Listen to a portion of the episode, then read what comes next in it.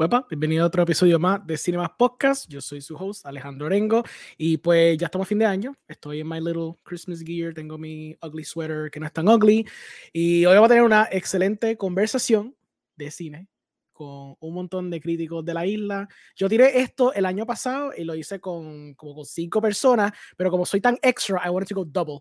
Y no tan solo eso, mañana voy a hacer lo mismo con un montón de gente más. So, en verdad que disfruten hoy, disfruten mañana de buena, buena conversación de cine, de muchas películas que se hayan visto, quizá no hayan visto, y pueden juzgar nuestros nuestros gustos mientras estamos dictando cuáles fueron nuestros top 5 de este año. So, si tú piensas que la opinión mía, o por ejemplo la de MacDiel, que MacDiel a veces tiene opiniones bien cuestionables, pues no son las mejores, no te gustaron tanto, pues puedes decir los comentarios, puedes decir los comentarios como que, mira, esto no me gustó, me gustó Avatar siete veces más que esto, y podemos tener una conversación sobre eso. Así que sin más preámbulo, voy a poner el panel de invitados aquí, empezando por el mismo que acabé de tirar al medio, MacDiel. Hola, ¿cómo estás? Fuck you. tenía que tirarte ahí, tenía que plug you sí. Sí, sí, rápido, ya bien. ¿Cómo estás, Alejandro? Feliz Todo Navidad. bien, todo bien, gracias, gracias. Estoy bien navideño todavía. ¿Viste? Puso una luz Sí. azul y todo, está algo nuevo, un setup nuevo que estoy haciendo. Es como un palito jaro, es como un lightsaber. Ah, ok. Tienes Christmas Spirit Sí, sí, adentro. encendido, Lo tienes adentro. Lo tengo bien adentro, bien adentro. Muy bien. Este, como voy a seguir aquí, vamos también a presentar a Brian de Entusiasta. Hola, ¿cómo estás? Hello, ¿todo bien? ¿Todo bien? Encantado de estar aquí. Gracias, gracias, gracias, gracias por being here. Vamos a seguir sacando gente que no esté como que pendiente, lo voy a sacar de la nada, como Patrick. Hola Patrick, ¿cómo estás? Literal, como si estuviera sacando un montón de gente de un clown car. Exacto, exacto, just keep plucking them. Sí, me siento raro porque es como, tienes el azul y el rojo como una película temprana de A24. Exacto, sí. No, y viendo mi lista, tú vas a darte cuenta que eso es a- adrede, sí. Cuenta. Ahora, eh, muy agradecido de estar aquí eh, representando a Sin Escritura. Ya, Luis debe estar viéndonos ahora mismo, lleno de envidia y rabia. Sí, Pero sí, nada, un él siempre es así, muy rabioso y envidioso. Siempre es así. Siempre. Literal. No, él es cool, él es cool, él es cool. Pero gracias de verdad y estoy ¿verdad? bien honrado de estar con todos ustedes aquí. Así que, give him a good one. Awesome. Pues también tenemos a Dennis de la oficina Geek. What's up? Vale, gracias por la invitación, súper agradecido y qué bueno que podemos compartir esto. Estoy bien pompeado para poder hablar de esto. Top 10. Perfect, perfect. También tenemos a Emma de Movie Squad. What's up? Hey, todo bien, gracias por la invitación, gracias por formar parte, yo diría que este Avengers Team Up. Sí, sí, Oh. hablar de cine. Sí, exacto, so, nada, vamos, vamos a ver qué tal el top 5. Perfect. También tenemos a Amanda. Hola, hola, gracias por invitarme. Dale, Porque sí, pues obvio. yo, obvio, solo, no veo solo terror, pero mi top va a ser de terror, pero aún así, gracias. A- Amanda es cool porque ella siempre, para lo que sea, siempre dice, ok. Ay, Yo le invito para lo que sea, siempre dice, ok. está ahí, me dice de vez en cuando", Y le cae, le cae, nunca falla. I love it. Y también tengo a Oscar Jovanovski. Epa, saludos. Fíjate, yo también lo siento bien adentro. Sí, El, siento el espíritu El navideño. Y yo, contrario a ustedes, estoy en contra de mi voluntad, pero nada, aquí siempre estamos diciéndole que sí Orengo. Muy bien. Ah, no eres, el, no eres el único. Yo estoy aquí obligado. Ahí está, ves, exacto. Hay gente aquí que siente lo mismo que Todos son agradecidos y yo estoy como que... No. "Ah, es lo mismo. Y finalmente, Ángel. What's up? Hola, eh, un placer. Gracias por la invitación. Este, estoy pompeado. Eh, hay alguno de ustedes que es la primera vez que pues eh, interactúo yo y converso de cine. Y know, o sea, va a ser fun. Espero que sea super fun. Quiero saber sus top 5. y yo tengo una película ahí de A24 en mi lista. So, estamos este. A24 nunca falla. Sí. Básicamente, sí, sí. Pues mira, antes que empecemos, tenemos unos comentarios. Ah, no voy a skipearlo, pero pues aquí tengo un pana que me está diciendo que me ama y me dice que, que esto es hermoso. Yo asumo que esto es hermoso, no que yo soy hermoso y que me gusta. Oh, no, está hablando de mí, pero mala mía. Ah, y dice, hola de Bob. Él, él se llama Bob. Él dice Manuel, pero se llama Bob. Y también tenemos a Luis, que si Luis está aquí. Luis dice, Eh, sin escritura en la anda. casa. Nice, nice, súper bien. El Agradezco a toda la gente que nos está viendo, la gente que nos va a ver después, cuando sea. Pero let's start this off quick, porque en verdad es mucha gente. Así que vamos a empezar aquí con Amanda, ya que está diciendo que tiene películas de horror. Curiosamente, yo creo que en el top no está la camisa que ella tiene puesta, es un spoiler, pero yo No. creo que exacto. no. Pero la camisa la tienes porque te gustó la estética de la camisa, I'm guessing, el flow. Sí, sí. Yes. I get it, I Lo hice a propósito, porque es la Ah. única que tengo de las que salieron este año. No, no fuiste, no fuiste al A24 shop y compraste una camisa de Pearl, no te dio break. No me dio break. I know that feeling. Yo, yo no había una camisa que yo quería comprar de Online Ceramics y no pude por eso mismo. So I know, I know. Yeah. Pues nada, let's kick this off. Vamos a empezar, so, el- el- la- para que sepa la estructura, la gente que no está viendo, simplemente vamos a tener los top 5 de todo el mundo, después el top 4, el top 3. Entonces, para la gente que quizás como que quiera saber lo que es, voy a poner un gráfico por unos par de segundos para que vea el postercito y sepa cuál es la película que vamos a estar hablando, so you guys can follow along mientras están viendo. Y comentar, si quieren comentar y again, de- debatir nuestras opiniones, pueden hacerlo en cualquier momento. Así que Amanda, tu top 5, ¿cuál es? Eh, mi top 5 es The Black Phone. A mí Yeah. esta película, yo me acuerdo cuando salió el póster, yo vi que era Ethan Hawke, yo dije, aquí fue, me va a gustar. Yo llego, yo voy feliz, me siento, la veo y yo salí más contenta de lo que entré. A mí la película me encantó. Yo sé que pues para mucha gente la película fue un downside porque tiene sus fallas por, una, por unos laditos, pero Ethan Hawke lo hizo muy bien, pero en mi opinión, quienes se llevan el spotlight son el cast de los niños. Y es en donde, en mi opinión, recae el éxito de la película, porque ellos son lo importante. Me recordó mucho a It de 2017. Si Muy ese buena. cast no hubiese sido tan bueno como lo fue, la película realmente no hubiese sido tan bien recibida. A mí me gustó muchísimo. Y cuando yo veo estos nenes, que lo que están en pantalla a veces es nada, ellos lo dejaron todo. Hay una escena en particular, no quiero entrar en spoilers, pero tenemos a la hermana del protagonista con el papá en la cocina. A mí esa nena me transmitió tanto que aunque yo no he pasado por la misma situación que ella, yo lo estaba sintiendo con ella. Y la estaba viendo ahorita, de hecho, otra vez, porque es que la, la tuve que ver varias veces. Así que, aun cuando Ethan Hawke, vuelvo y digo, es un excelente actor y puede ser lo que atraiga a la gente, esos nenes son los que se roban el show y me encantaría volverlo a ver en otra cosa, porque de verdad que lo hicieron excelente. Así que para mí, definitivamente es mi top 5 del año. Nice, perfect. Pues Ángel, ¿cuál es tu top 5? Pues, este, Tar. Tar es este mi top 5. Este, eso fue una. Eso fue a último minuto. Eh, Alejandro me advirtió de que probablemente iba a hacer ese cambio. Eh, mala mía, Alejandro. Eh, yo tenía esa lista planchada desde la semana pasada. Pero, pues, este, a último minuto, este, Tar y me voló la cabeza eh, en 20.000 cantos. Todavía estoy pensando en ella. Este, Kate Blanchett actúa. Eh, ¿Sabes qué? Kate Blanchett no actúa. Kate Blanchett es.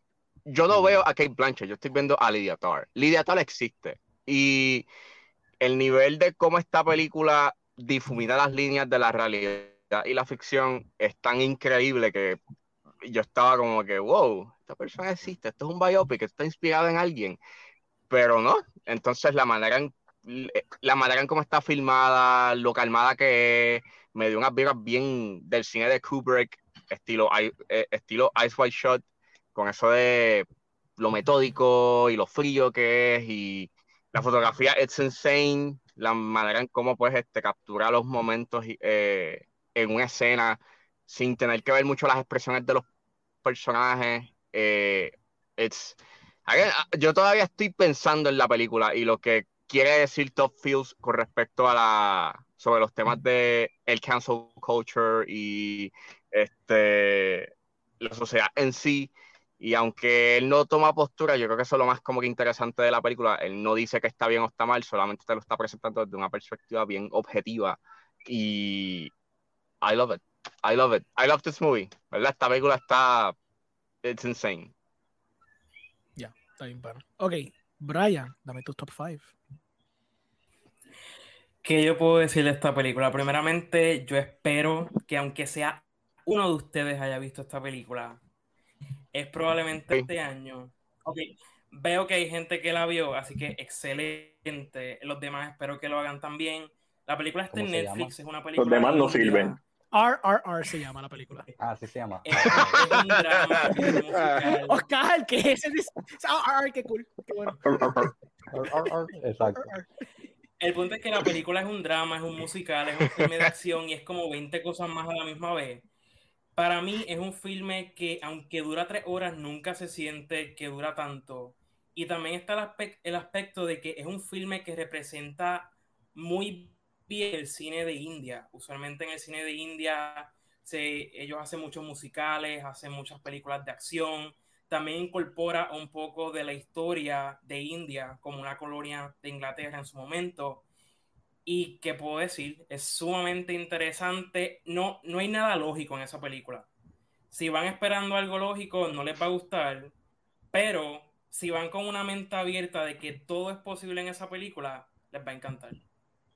Nice, chévere. Sí, está en Netflix por si acaso. Si alguna persona quiere verlo, ¿verdad? Que esté Ujú. escuchándonos o viéndonos, pues está disponible. Está en Netflix hace un tiempo atrás. Like, lleva tiempito en Netflix. Como desde el verano, yo creo. Ujú. Es una película que se lleva campaigning un poco y se lleva hablando como que por film Twitter y qué sé yo. So, yeah, it's a good choice. Eh, Dennis, ¿cuál es tu número 5?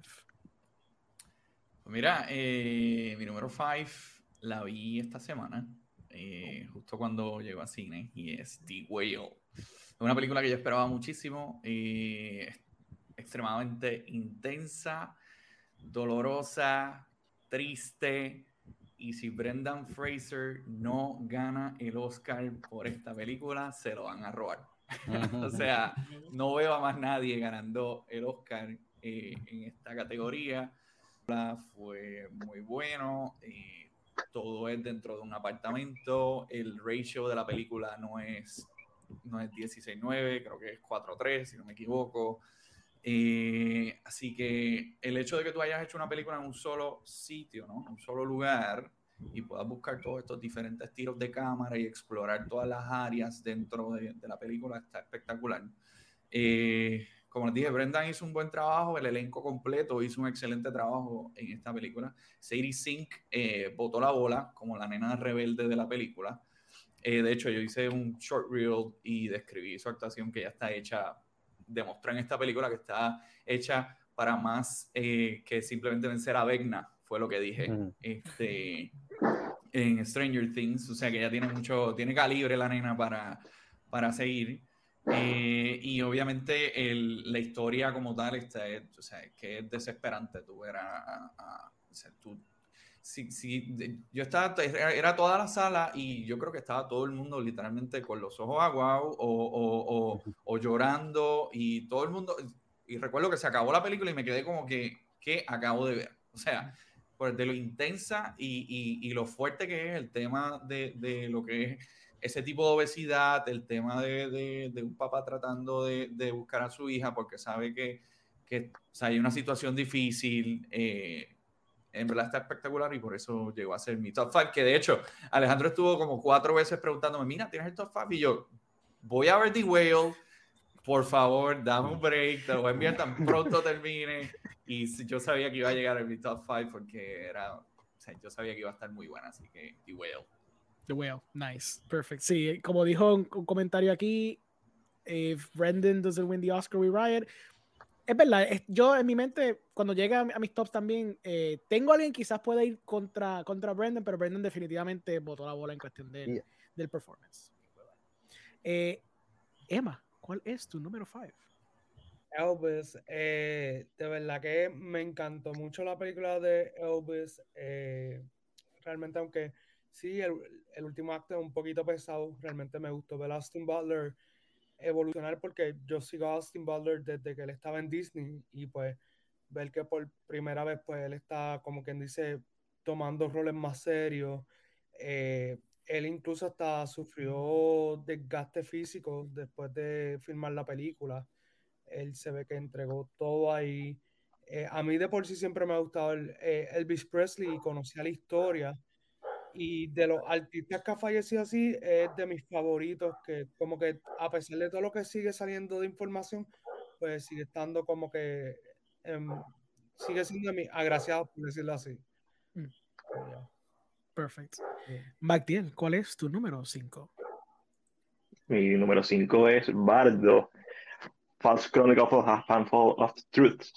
Eh, no tengo nada preparado para, para hablar de esta película. Pueden interrumpirme todo lo que quieran. Dale. ¿Vieron Bardo?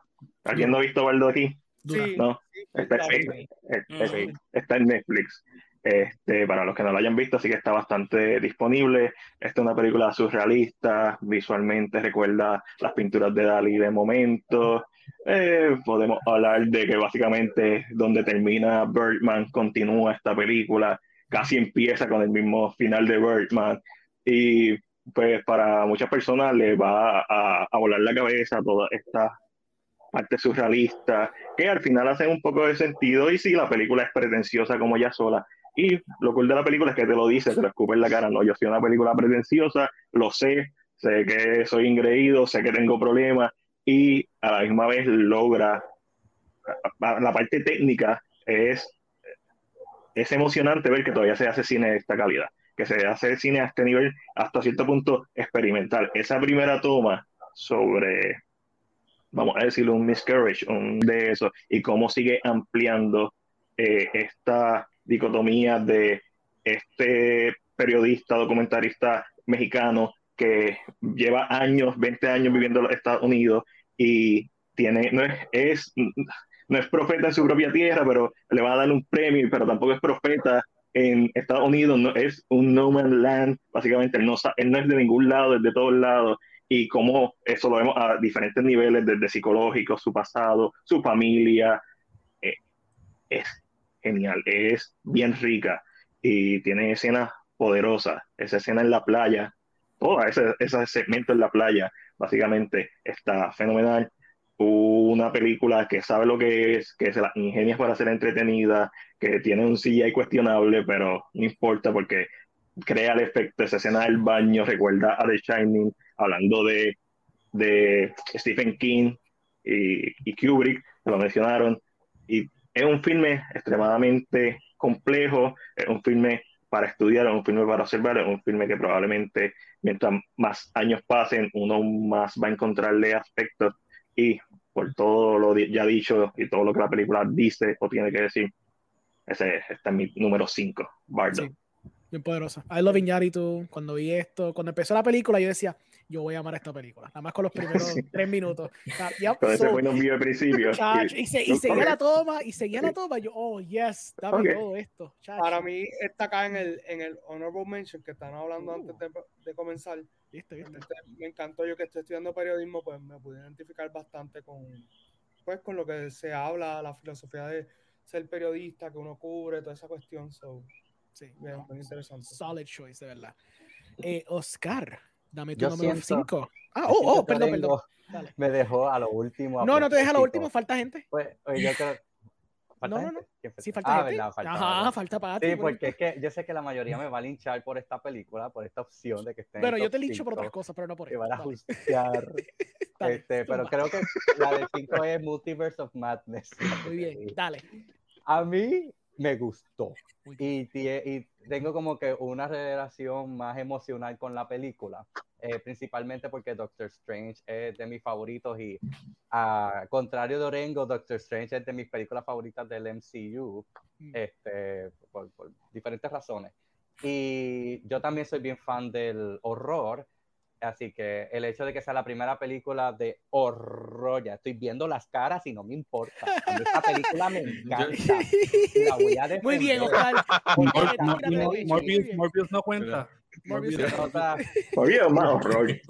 Yo lo que quiero escuchar a Amanda, yo lo que quiero es escuchar a Amanda a ver qué, tiene que ver sí, con el tema del horror. That's it. Claro, claro, claro. Digo, es, es, un, es un horror filtrado como Marvel pero una de las cosas que también tengo es que primero, el hacer la villana Wanda, que es algo que he estado esperando por años, Scarlet Witch, el ver eh, eh, un watered down version de lo que House of M, este, que es uno de los mejores cómics que hay, y aparte que la misma Elizabeth Olsen, cuando le preguntaron a ella en Age of Ultron qué le gustaría ver, ella dijo, nunca van a hacer una versión de esto, y de momento como que lo tenemos. O sea, viendo la película, que no te dicen nada, pues sabes los secretos que tiene Marvel, y de momento ese cambio de ella, todo rojo, fue como que, espérate, la película va a ser de esto, yo grité en el cine.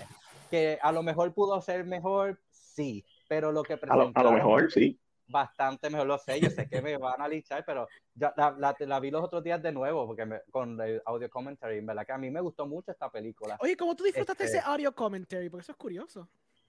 Como que como lo digo, eh, Sam Raimi hablando. No, no, pero ¿cómo tú lograste poderlo ver con el audio commentary? ¿Cómo, podré, ¿Cómo pude verlo? Sí, ¿cómo pudiste verla? Eso es curioso. Ah, gracias, sí, porque Orengo me lo regaló de Exacto, ves que tú eres bien hablando tras que te regaló la película, qué control. Exacto. No, pero Eso fue que se la encontró Orengo ayer en un zafacón de Walmart. No, no, yo le compré, no, yo le compré la Steelbook, yo le compré la versión. Ah, no, ¿sabes? no. Wow. Que le contaste un zafacón de Best Buy. Gracias. Gracias por aclarar. Como No, no, no, las veces que yo las puedo ver las veces que yo quiera ver, porque ustedes no tienen que estar invitados a verla conmigo, así que yo me la disfruto. Me disfruta ver a Wanda hacer lo que hizo, tiene un montón de quotes memorables. Yo con mi pareja todavía utilizamos el I love you in every universe, super cliché, pero me encanta tanto. Este, tenía un montón de listas de cosas, pero nada, me gusta y la defiendo porque yo soy el que la veo. Está bien, muy bien. Pues, pues para eso estamos. That's why I love it. Ahora, Patrick, pues va después entonces. Espérate, Amanda me iba a refutar. Ah. Amanda, ¿verdad? Te iba a refutar, ¿verdad? Amanda, peleale. Peleale bien duro. Desde mi opinión, Claro. Morbius es más terror porque Doctor Strange tiene más elem- eh, tiene menos elementos, pero están, o sea, de que están ahí están. Pero si somos objetivos, en mi opinión, Doctor Strange es mejor que Morbius. Así que no te voy a linchar por eso, pues o Morbius es más terror, pero aún así para mí Morbius fue horrible. Pasa que yo no O sea, encuentro Morbius en CU. Por eso es que como que no lo... Te entiendo, pero pues, vamos Sí, al multiverso y esas cosas. Es Multiverso, ¿no? lejano que... No, no hay amor por el multiverso de Morbius. No. Yo, cre- yo creo que nadie le importó. No. No, nobody's No. talking about that. Sony. Ah, Sony, sí, Sony quiere. La mala. ¿Quiere, Sony quiere hacer algo con eso, definitivamente. Este, aquí, aquí todas las opiniones son válidas, excepto las de McTier, pero McTier sabe eso. no. Este, Patrick, ¿cuál es tu número 5? Bueno, es Morbin Time. Yes, Eh, muy bien. Morning Time. Eh, tengo Decision to Leave. Eh, Park me abrió el mundo de lo que era. Como que... eh, me gusta eso. Eh, me abrió el mundo de lo que era ¿verdad? el cine internacional eh, con Old Boy, que fue un momento inmemorable en mi vida. Y honestamente, yo me como toda la mierda que el tigre, pero eh, algo que me encantó de Decision to Leave es que es una película melodramática que esconde mucha sutileza. Eh, la película, ¿verdad? Para aquellos que no la han visto, trata sobre eh, este detective story, está investigando la muerte de un tipo, detective casado se enamora de la potencial asesina de ese hombre. eh, y lo que a mí me gustó de la película es aquello que quizás no se puede percibir del todo. Después que la vi la primera vez, me puse a leer un poco sobre ella eh, y, y la volví a ver eventualmente. Y la película, por ejemplo, tiene esta cuestión del lenguaje y cómo la actriz eh, habla un coreano que es bien refinado. Y con todo eso, si uno, you know, pays attention enough, uno puede ver cómo el coreano de ella es un poco diferente, a pesar de que habla mandarín en, en otras ocasiones, hablan otros otros idiomas, pero eh, uno puede notar ese eh, uncanniness de ella. Y el director estaba hablando sobre cómo ella hablaba en this uh, kind of a Shakespearean way, pero en, en coreano. Y esa película a mí me, me gusta porque a pesar de que es un foreign film, international film, made accessible to eh, el occidente, no es una película que es tan accesible para el occidente. Tiene detalles como los bolsillos del, del, del protagonista, que la esposa nunca sabe qué hay en ellos, pero la, la otra actriz sí sabe. Eh, y honestamente, it's a, a very uh, complex movie, but you can just enjoy it as a whole drama. Y la cinematografía está cabrona. Y honestly, el final a mí me destruyó y me encanta. Eh, hablando de toxic relationships, pero that's like the top most complex, emotionally beautiful toxic relationship que he visto. Así que top 5 Decision to Leave, definitivamente. El, el filmmaking es lo que está también cabrón esa película. Y la gente Sí, como que sí. la menciona un poquito, pero no mencionan tanto. Ese filmmaking No, está no. inspired. I even mention it porque es que Park Chan-wook a, a los últimos años The Handmaiden was Sí. amazing. Like Sí. filmmaking in The Handmaiden fue otra fue excepcional. Um, and he just keeps getting better. Pero, bah, you know, that's just him, man. Sí, él, él se va bien extra, porque por una película así, he didn't have to go so extra, pero él hace una- un invento. De, él tiene una cámara que solamente usa para dos tomas, que es un, un chase. Yeah. Él pone una cámara acá atrás, como si esto fuera un videojuego de pronto. Yo como que, loco, Yeah. pero ¿por qué? Y Me recordó mucho a, a Pi, a Requiem for a Dream, ese, Yep. eso, ¿verdad? Eh, hablando de, de Aronofsky, que hizo de Whale, Ujú. ese, ese- esas cámaras así, a Decisión to Live le mete. Sí, como que ese viaje Yeah. es como que no, no hay necesidad. Pero it's so inspiring ver ese tipo de, de cinematografía hacerse, ¿me entiendes? Eso está brutal. Sí. Pues yo, yo hice un pequeño late edition cambio a mi top 5 porque yo sé que Patrick iba a hablar de Decision to Leave, pero una película, pues esta, esta tarde me capturó un poquito más y me, me empujó la película para el carajo y fue After Sun. So, After Sun es la primera película de Charlotte Wells. y básicamente una autobiographical movie o semi-autobiographical movie de ella, de, de, de, una, de un padre, un padre joven de 30 años con su hija de 11 años en un holiday este, eh, vacation en, Turkey. Es preciosa la película, es un slice of life movie, so quizás si no te gustan los slice of life movies no te va a encantar, pero el performance de Paul Mescal está brutal, está increíble, o sea, el ver este hombre dar tantas facetas de emociones, de depresión, angustia, frustraciones, de que no se siente competente como padre. Este, ver a la chica como que atravesar este coming of age mientras está cogiendo estas últimas vacaciones con él. Este, ver este surreal dream sequence de su padre en unos strobe lights mientras está bailando como un hombre caótico y freaking malgarete. Um, los momentos silentes, las miradas que se dan, este, todos esos sentimientos y frustraciones representadas a través de los performances, a través de el uso de la cámara, porque también juega con lo que es nostalgia, lo que es memoria, lo que usa las cámaras de que usábamos en los 90 como chamaquitos para grabar cositas, este, cómo eso se implementa en la narrativa para añadir a la temática de la nostalgia y de la memoria y la percepción de nuestras memorias de cuando éramos jóvenes. Todo eso se combina para una película cabrona y este, ese needle drop de, de Under Pressure Dios mío, esos últimos Muy cinco bueno. minutos de película están ridículos. Muy bueno. ridículos. Muy bueno. Y de verdad que, pues, so- es un tipo de cine que apela mucho a mí. Patrick que me conoce, que las películas que, que yo he hecho, él sabe que... A tu come mierdería, dilo, dilo. Ese Dilo. ese tipo- de exacto. Ese tipo de lingering que no compone nada para mucha gente, ese tipo de cosas que me gusta. I like that. Pero, So- pero compone aquí, compone aquí. compone no aquí en mi importa. corazoncito. compone. Exacto, compone en mi corazoncito. Al de final verdad, del pues, día eso es lo que importa. eso importa, por eso. Exacto. Pues de verdad que fue una película que de verdad me tocó mucho y pues está cogiendo su reconocimiento y la gente lo está descubriendo, la gente no tuvo chance de verla, so, nada, si no, si no han dado el break, pues está en VOD, está disponible y ya. So, dicho eso, ahora vamos para las top 4. So, Emma, voy a empezar contigo ahora. Dime tu top 4. Eh, The Fablemans, eh, eso fue una película que de verdad me, me encantó. La tuve la oportunidad de verla en cine, porque rápido la tiraron en, en VOD, en Fine Arts. De verdad que se la recomiendo a todo el que le guste el cine, trabaja en cine, esté involucrado en el cine en alguna forma, pues es como que es un must. Yo creo que es una de las tres películas de este año que tiene que ver con el amor por el filmmaking. Y me hubiese gustado ver un poquito más, como que en vez que fuera The Fablemans, que fuera The Spielbergs. Y ver como que un poquito más de la pues de, de los comienzos de Steven Spielberg, porque es como semi-biográfica, parecida a la de Bardo, que también funciona en ese mismo aspecto. Eh, para mí, una de las cosas que más geniales de esta película, además del chamaco de Gabriel Lavelle, es ver cómo él se las va inventando para hacer las películas, las escenas, eh, también la división que hay en la casa entre el papá que es científico y la mamá que es artista y cómo eso va, eh, pues, quien dice, evolucionando a través de los años.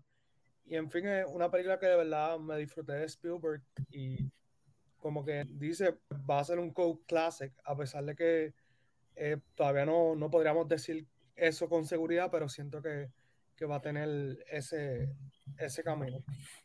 Yo como el fan número uno de Spielberg, que todo el mundo conoce de mí, eh, tengo que admitir que la película está cool. Está cheesy, pero está cool. Eso sí, esos últimos cinco minutos son oro. Son freaking Después oro. cuando uno se entera que en Terra Encounters los extraterrestres se comunican con música, Ajá. ciencia y música. Ah, sí, definitivamente. Aquí tú entiendes como Spielberg como cineasta a través de esta película completamente. Like, eso sí tú lo comprendes. Full, sí. Eh, Eso está. Y Paul Dano está cool. Like, Paul Dano y, y, y Michelle Williams, las dos. Yo sé que mucha gente está diciendo, Ella la van a no, nominar. Ey, Sí, y Seth Rogen, Seth para Rogen, ella. Seth Rogen Ah, hizo sí, sí. muy buen papel. Sí.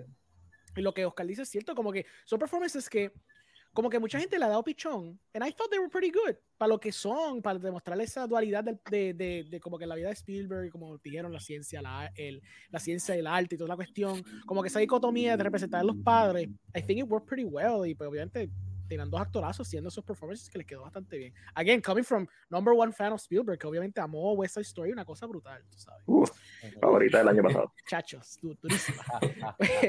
McDill, ¿cuál es tu número 4? Mi número 4 es la número 5 de Patrick, Decision to Live. Mucho amor. Esta película coreana, si no han visto cine coreano, vean cine coreano. Esa vendría siendo mi primera recomendación. Old Boy, eh, Thirst, o sea, es un, un buen cine.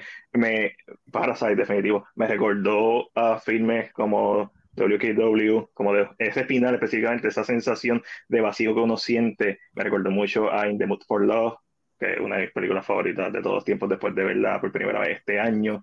Eh, Madrid básicamente lo dijo todo. Yo puedo añadir la edición. La edición del filme está fenomenal. El primer acto un poquito lento, pero cuando me refiero a, a la, a la edición, a las transiciones, como la combinación de cinematografía está bien pendiente a los movimientos de cámara para hacer dinámicas que te mantienen pendiente a lo que está pasando en la película. Porque si bien estos dos personajes, específicamente el protagonista, podría ser un personaje eh, que no es agradable por lo que está haciendo. Él tiene una esposa. La esposa no ha hecho absolutamente nada para merecer que él quite su atención de ella. Pero a la misma vez, pues una vez uno acepta eso en la película y entiende su propio, el viaje en que él está yendo, es un viaje bien poderoso, es una película bien bonita, el score está duro, las transiciones están duros, técnicamente es un filme impresionante. La historia, esto me recordó de cierta forma a Drive My Car. Vendría siendo como quien ocupa ese lugar este año para mí. Yo prefiero Drive My Car, por mucho, pero esta película al final del día te hace sentir eso, esa desesperación que uno siente en, ese, en esos últimos 10 minutos, cuando ella está en el carro y él está hablando y ella le empieza a hablar en chino y él no entiende lo que está diciendo, pero nosotros esta vez entendemos lo que ella está diciendo. Y que tú sabes que por, por, por minutos, cuando las películas como Chaser, I Saw the Devil, este, todos estos filmes extranjeros, esta es una película que es digna de esa filmografía de Park Chan-wook y en verdad está bien dura. Está en Tubi para la gente que la quiera ver. La pueden coger el frito allá. No, está en movie, ¿no? Algo, muy, algo- muy. algo que él dijo del, de- del lenguaje era que habían ciertas palabras que ella comenzaba usando en la película que eventualmente change, changes the meaning. Y están bien arraigadas al contexto de, ¿verdad? de, de cómo se están diciendo. Y eso, es, I love cuando esa, esa situación pasa. Yo creo que es de lo más que, que amé de la película, el, el- ese cambio sutil de, de contexto. Y, y sí, it's all about what, what is being said in some ways. Ujú. Amazing, I love it, man. No, está bien Sí, bueno. es, es dura. Buenísima. Brian, ¿cuál es tu número 4? Pues la versión número 4 tengo la película Bones and All. Este es el reencuentro del director Luca Guadagnino con Timothy Chalamet y también cuenta con la actuación de Taylor Russell. La película, pues, eh, puedo decir que al principio tenía miedo por el aspecto de que es una película sobre caníbales. En lo personal, ese tema en los últimos años como que se ha popularizado de momento. No sé si soy yo, pero antes no había una sola película de caníbales y en los últimos años ha, ha habido como 20 quizás. Y la realidad es que, por ejemplo, pensando en Fresh, que salió a principios del año, yo no fui muy fan de esa película para nada. Así que entrando a ver Bonsano, yo pensé que no, esto no va a funcionar. Pero en realidad la película no se enfoca en el horror, sino es más un coming of age, una película de dos jóvenes tratando de descubrir su lugar en el mundo. Es más enfocado en el romance y en esa parte, pues, de la pareja prota- protagónica.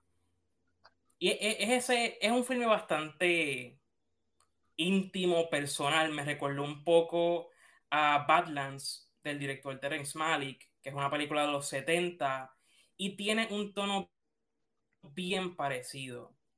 Así que sí, me gustó mucho, sobre todo la música. Tengo que señalar lo que fue uno de los aspectos más eh, memorables de la película. Sí, el performance de este tipo, um, de Michael Stran Strasberg, ¿qué se llama? Esa escena completa, my God. So good. ¿De quién tú hablas? ¿De Ma- Mark Rylance? No, Oh. eh, Michael, ¿cómo es que se llama? Michael Straub. Ah, ya, ya sé, Sí, ya sí, sé sí. de No, hablas. Rylance también, Sí. el, el, el, el, don- el doncito siendo caníbal, espectacular. O sea, ese tipo con, lo- con los chistes mongo was the best. You don't go Michael wrong with. Sully. Como que, what? No, ¿cómo era? No, tiene, tiene un elenco secundario muy bueno Sí, también. está bueno, está bueno. Excelente, de ¿verdad? Este, I remember que cuando la vi, tenía ese feeling Badlands, pero también, the thing that deterred me un poquito la película es que tenía este feeling como si fuera like a young adult novel. Se sentía como que yo También, lo comparé en mi sí. reseña, parecía como, como Ujú. Doctor Sleep, que Doctor Sleep tenía como que esa vibra media young adult de vez en cuando. Pero esta película no es lo mismo, porque the whole idea of cannibalism being a superpower was so freaking weird. Entonces yo decía, ah, está bien, eso es lo que vamos a pichar, pero después sigue recalcándolo, porque no, no, you gotta like train your scent, y yo, what the hell is this movie? ¿Por qué estamos dándole tanto énfasis a esto? Fue interesante, pero fue como un poquito weird, porque no me lo esperaba para nada. Está basada en una novela, ¿no? La película. Makes sense, definitivamente Mm. makes sense, Yeah. obligado, sí, sí, no, definitivamente. Pues, Oscar, para que no digas que te dejé para último, ¿cuál es tu número 4? Mira, no, otra película que nadie tiene en su lista y nadie vio, eh, Bros. Lo voy a keep it, keep it short and sweet, porque yo sé que el mercadeo de esta película y la controversia no, no fue la mejor, este, cayó en el mismo tropo que tiene estas películas ultra feministas de tirárselo en la cara a las personas y pues eso hace el efecto contrario. Este, se escocotó en el box office y toda la cosa, pero la película la vi y me gusta, o sea, no es una historia revolucionaria, pero como comedia romántica es bastante buena y a mí personalmente, en todos los años de mi vida, nunca he visto algo así presentado en la pantalla grande, así que me sentí bastante identificado y como recientemente también pues tengo una pareja y que pasamos pasando por las mismas cosas, siento que también presenta a la comunidad, sobre todo el hombre gay, como en verdad es algo que no mucha gente sabe, porque la gente se cree que son como, ¿cómo se llama esta de Netflix? Que son de los nenes univers este, de, de colegio. Heartstopper, Elite. Heartstopper. Élite. No, no, no, la de eh, Heartstoppers, algo en esa línea. Ah. Ah, Los dos Ah, nenes. Como que el mismo Disney lo romantiza, pero en verdad el ambiente gay es bastante crudo y bien superficial y está bien difícil y un montón de cosas. So, esta película lo presenta, que yo sé que para un público general tampoco entiende esa dinámica, no saben lo que es Grindr, no saben lo que es ese app, o sea, lo, lo que los hombres hacen en los gimnasios y cosas así. So, el ver eso presentado es como que, diablo, tú estás tocando cosas que no mucha gente habla. Este, y, pero a la misma vez como que te da lo positivo de cómo encontrar amor dentro de todo eso y personas que en verdad se quieren.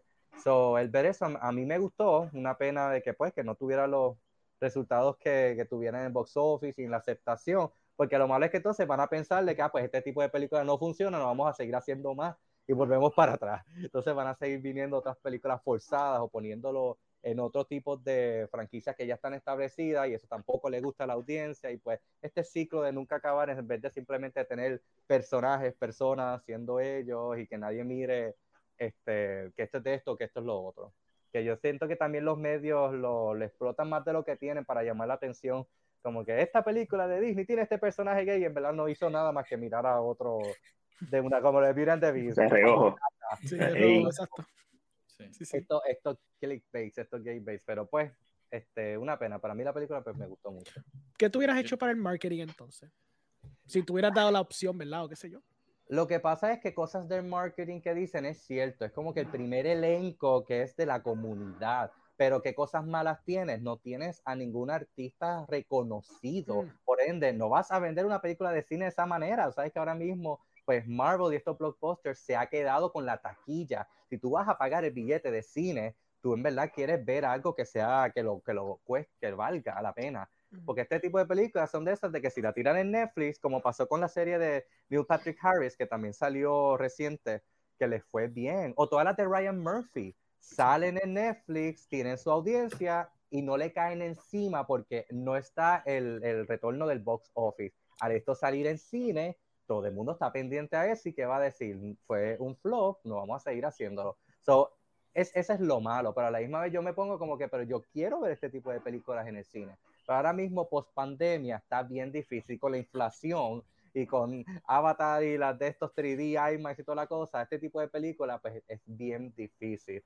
So, yo lo que hubiera hecho, lamentablemente, lo hubiera tirado en Netflix y la película hubiera salido bien y nadie hubiera caído tan encima. E, e, esa película salió en octubre, ¿correcto? Sí. Yo, creo, que eso, yo, creo que eso también afectó eh, la película. Este, en octubre todo el, mundo, todo el mundo quiere ver películas de horror. O sea, eso es normal. So, tú tiras una película. En el caso de Amanda, todo el año. En el caso de Amanda, sí, no, importa el tiempo, es horror. eh, pero yo creo que eso, que eso también le afectó mucho. Sí, este, muchos factores. Muchos factores. Sí, de acuerdo. So, lo que Oscar está diciendo es que tenían que sacar Bros 3D y hubiera hecho un palo en el de tu cara, No, sí, es un palo. La gente me ha dicho, ¿qué es esta decisión? Dame una taquilla, necesito saber qué es esto. Y por curiosidad me olvida, pues ya está. Oh, there's something there, yo creo. Dennis, dame tu número 4. Yes. Uh, mi número 4 es Marcel the Shell with Shoes On. Esta película, cuando me invitaron a verla, y verdaderamente no sabía de qué trataba. Este, simplemente vi el trailer y dije, tengo que ver esto. Eh, y quedé encantado con esta película y con este pequeño eh, Shell y su abuelita. la película básicamente toca el tema de lo que es tener una comunidad, no estar solo eh, en la vida y toca el tema de lo que es este, el luto desde un punto de, la perspectiva de un pequeño caracol que tiene unos tenis y tiene un solo ojo y este, esta película yo espero que, que gane eh, premios por ser la mejor película animada, aunque sí tiene su parte, eh, esta parte ya, yo lo he hablado ya varias veces con Mac, eh, es una película que sí tiene animación, de hecho las partes donde salen los caracoles es exclusivamente o sea, animada completa, este, en, en, sets pequeños y todo. y es una película con mucho, mucho corazón yo se la recomiendo a todo el mundo. Creo que es una película bien sweet. Eh, y simplemente te va a robar el corazón, te va a robar el corazón. Eh, recuerdo que la vimos este, y había gente llorando en la sala, pero atacado. Eh, así que para mí esta, desde que yo la vi este año, yo dije, esta, esto es de mis tops este año. O sea, no, siempre tuvo un lugar en, en los top 5. So, básicamente así, Marcel, si no la has visto, denle un, chance, es muy buena. Sí, Marcel es bien bonita. A mí los aspectos, el stop motion está fenomenal. Desde que salieron los shorts, a mí me gustan los shorts también. Me gusta Jenny Slade como, como, como performer. Y pues la vocecita de ella es súper endearing. Yo tengo, literalmente, I can see right now. Yo compré el, pequeño figurine de pecho sin haber visto la película. Yo, vi como que el figurine tan lindo. Y después, cuando tuve chance de verla, no creo que gane porque está Pinocchio. Pinocchio está bien. No, yo, yo, sé, yo sé, yo sé que está bien difícil, o sea, está difícil. Pero... Eh, pero overall es eh, una crítica social increíble de ¿verdad? este asesino que estuvo activo en Irán y cómo la, la sociedad eh, técnicamente apoyó su, su intención de, de, seguir asesinando prostitutas en la calle. Eh, y pues, no, I'm not going to get into that, pero eh, I think it's a very important subject, especialmente hoy día. Eh, la actriz, para mí se votó, el actor también, pero la actriz fue mi parte favorita de esa película. Ella hizo tremendo papel. Y, mano, mira, miren, ¿verdad? Hacer el ejercicio de, de ir a, a, Movie, a las páginas de Movie o algo así, poner a ver, eh, ponerse a leer los comments de que tiene esa película. Eh, tiene como que unos, unos fotutos ahí como que escribiendo todo lo que da, que la película soque aquello. Sí, que, que, que, representa más la sociedad y eh, Irán y todo esto. Y yo estoy como que, no, it doesn't. It's, very good. It's just, it's just what it is, exacto. Sí, sí. Yeah, toma sus libertades. No estoy diciendo que es una película too accurate, pero si tú ves el documental de Along Came a Spider, donde hablan de, habla el asesino y tienen todo este footage de él, it's kinda, eh, tú puedes ver el vibe ahí y también habla más del legado de este asesino. Claro. Eh, el legado que, que, impactó más que, que, que detener esta gran injusticia que estaba ocurriendo ahí durante ese tiempo. Eh, Porque lo so, convirtieron en un Martin, ¿no? Basically. I mean, he basically turned sí, un Martin. Yep. Y, uh -huh. eso es lo que está pasando. Y al final de cabo, los hijos, los, los otros hombres estaban como que, pues, esta persona, he did good. you know. Lo, lo que es esa película So- fantástica, además de la película es fantástica, pero ese final es horrific. Ya, el final, el final. Eso es- iba a decir. Bro, ese final es no quiero, yo quiero hablar del final, pero no lo voy Sí, a no, hablar. no, full, no, no, en ese final tienes que experience it, porque no, No es como que algo gory, esto no es solo, es nada, it's just what the No. implication of the finale significa. Yeah. Oh my god, es la Mm. Y, yo, y, y, y, y ese footage del final, I was wondering where it went. Como que en una parte cuando, you know, Sí. skips a lo que sucede ahí antes de eso y yo estaba como, what the heck happened here? You know, why did they jump this very important part? And I was like, oh shit, they did this. That's that's great. That's amazing. So, Sí. eh, Holy Spider definitivamente es un must watch. It's very good, man. Fantástica película. Ángel, ¿estás está, estás good ahora mismo? ¿Estás- Ok, estás muted, pero sí, te veo que estás good. Ahora sí, ok, pues eh, vamos a tirar tu sido- top 4. exacto. Top 4. Este, Fire of Love eh, es un documental que me gustó mucho. Es un documental excelente. eh, me enamoré de él desde el minuto uno. Esos visuales están sumamente hermosos. Este, creo que lo más que me gustó, obviamente, pues es que es, eh, es ese romance puro y no ese amor puro que se tenían esos dos vulcanólogos. Este, es trágico, es triste, eh, pero, my God, ese amor puro que se tenían, o sea, eh, eh, se hace complicado no poder como que, you know, no llorar o como que no sentir algo, eh, porque en verdad it's amazing. O sea, fu- fuera de los visuales que tiene y de eso, o sea, y de ese, y, y de ese componente, you know, amor puro, este, lo que tiene que decir al respecto, pues, sobre eh, el mundo de la vulcanología y de la naturaleza de los volcanes es really amazing y pues aprendí en el proceso también. So, recomiendo este Fire of Love. Una muy buena, es un muy buen documental.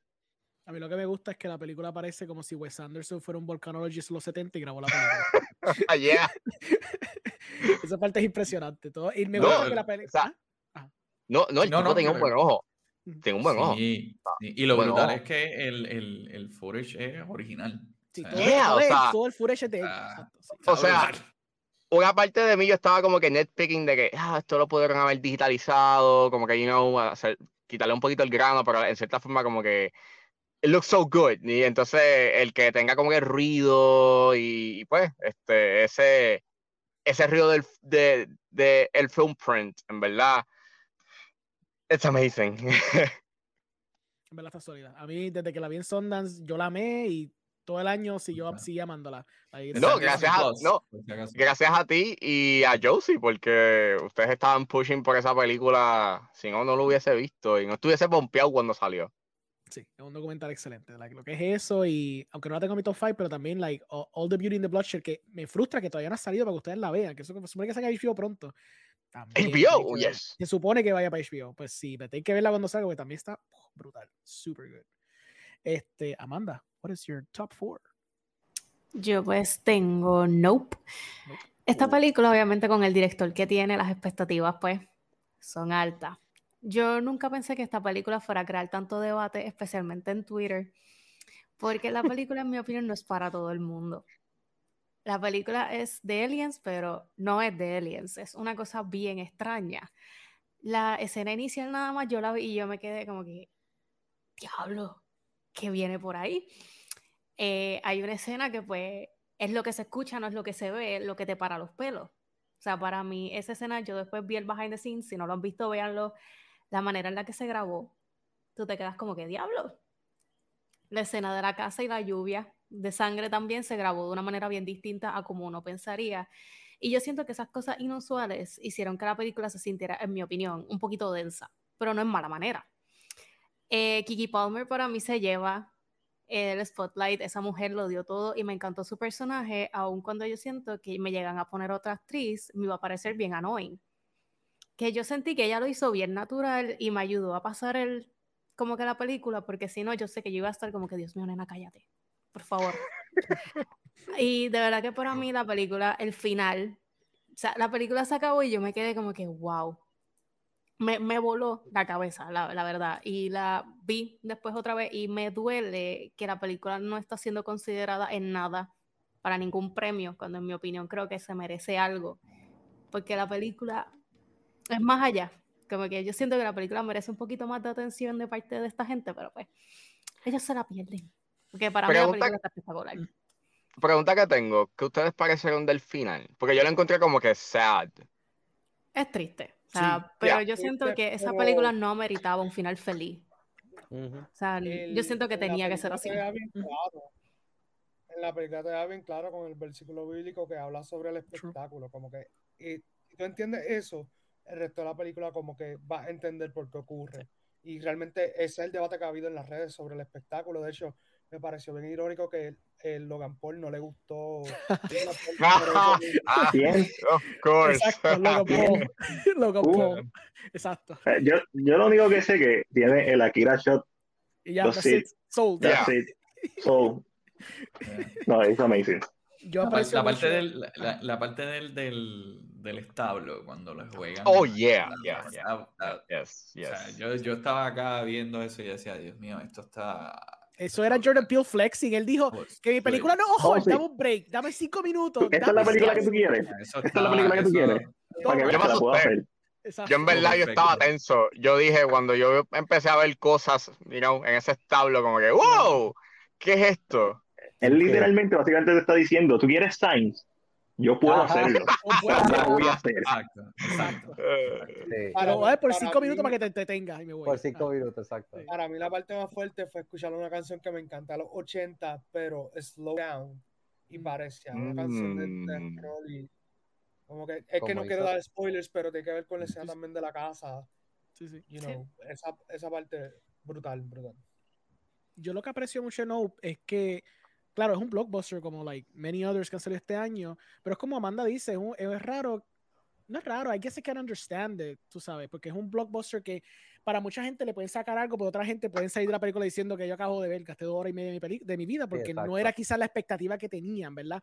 Pero lo que aprecio esta película es que, aunque quizás sea flawed para alguna gente, por lo menos trata a través del medio de sci-fi, horror, thriller y ser un blockbuster, atenta por lo menos a, a decir algo con lo que está contando. No pierde tu tiempo con spectacle, con algo así, que está bien, mucha gente va para eso, pero él te da el spectacle, te da el horror, porque te da una escena bien cool de horror y después dice, pero I want to tell you something, que quizás no la agarre o no te guste o te guste, whatever, veremos tú y eso es a discreción de, tu- de, de ti como, como audiencia, pero que por lo menos está la attempt de que quiero aprovechar estos ciento y pico millones de dólares que tengo para tratar de contarte algo del sistema de Hollywood, de lo que hace la fama, de cómo te puede corromper, eso por lo menos es admirable y yo creo Del que morbo, del del morbo. morbo también. Sí. And I think he attempted to be to do it very well también. So, El, verdad que el sí. problema es que la gente quería un dancing number con el mono. Hubiesen hecho eso. lleno de sangre. Quería el Joker, No, no. sí, pero con el mono.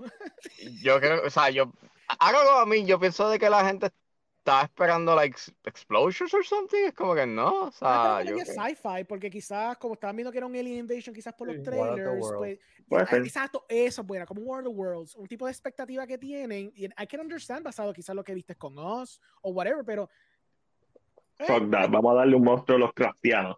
dale, why not? Y creature design wise también se ve brutal. I love it. Es- es como los eh, ángeles de Yeah. Evangelion. I freaking love it. Sí, mira, esa película- No, y, y a mí me gustó mucho como que el diseño de, de el ovni, como que Ujú. eh, no es, o sea, a primera instancia parece que es de metal, pero entonces Ujú. cuando ves que está volando y ves que está como que, you know, flapping, es como que, wow, esto es plástico, you know, es como, o sea, it, it- it was weird, eh, era como que un cierto tributo como que a lo que se pensaba, o por lo menos lo que se piensa que es un platillo volador, pero entonces como dice Mac, es como que tienes ese look bien angelical, bien Neon Genesis, y es como que, yeah, o sea, Yo, yo creo, y me corrigen, pues yo no, no he visto el making of, no, no sé lo que me inspiró, pero yo creo que el creature design, ese final ya después que sale el platillo volador, Ujú.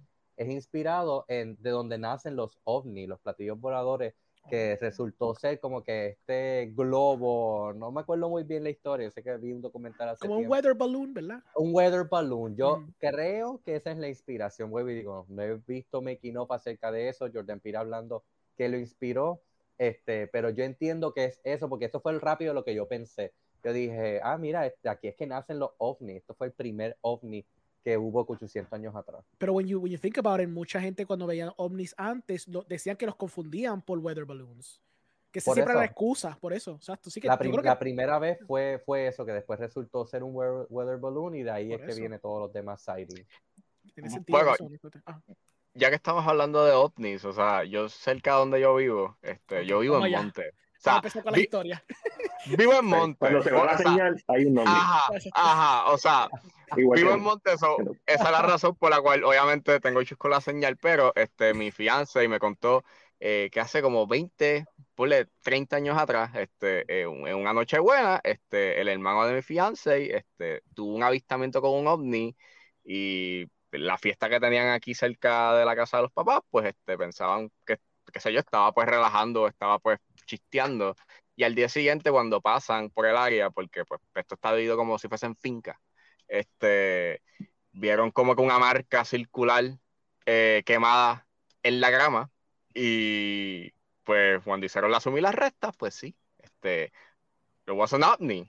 So, yeah, o sea, cada vez que salgo de mi casa o, o voy a botar la basura de noche, it's not that, it ain't cool, porque lo que pienso es en, yeah, este, algún Ay. día, Sí.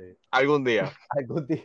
Lo cool es que si te pasa, puedes hacer una película de eso. So, Exacto. Yeah.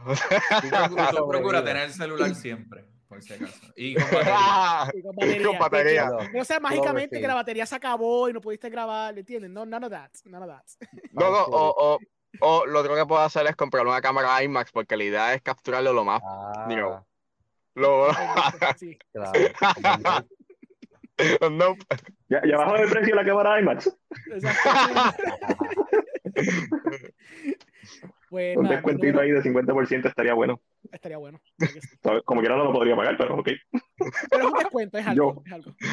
Pero es algo.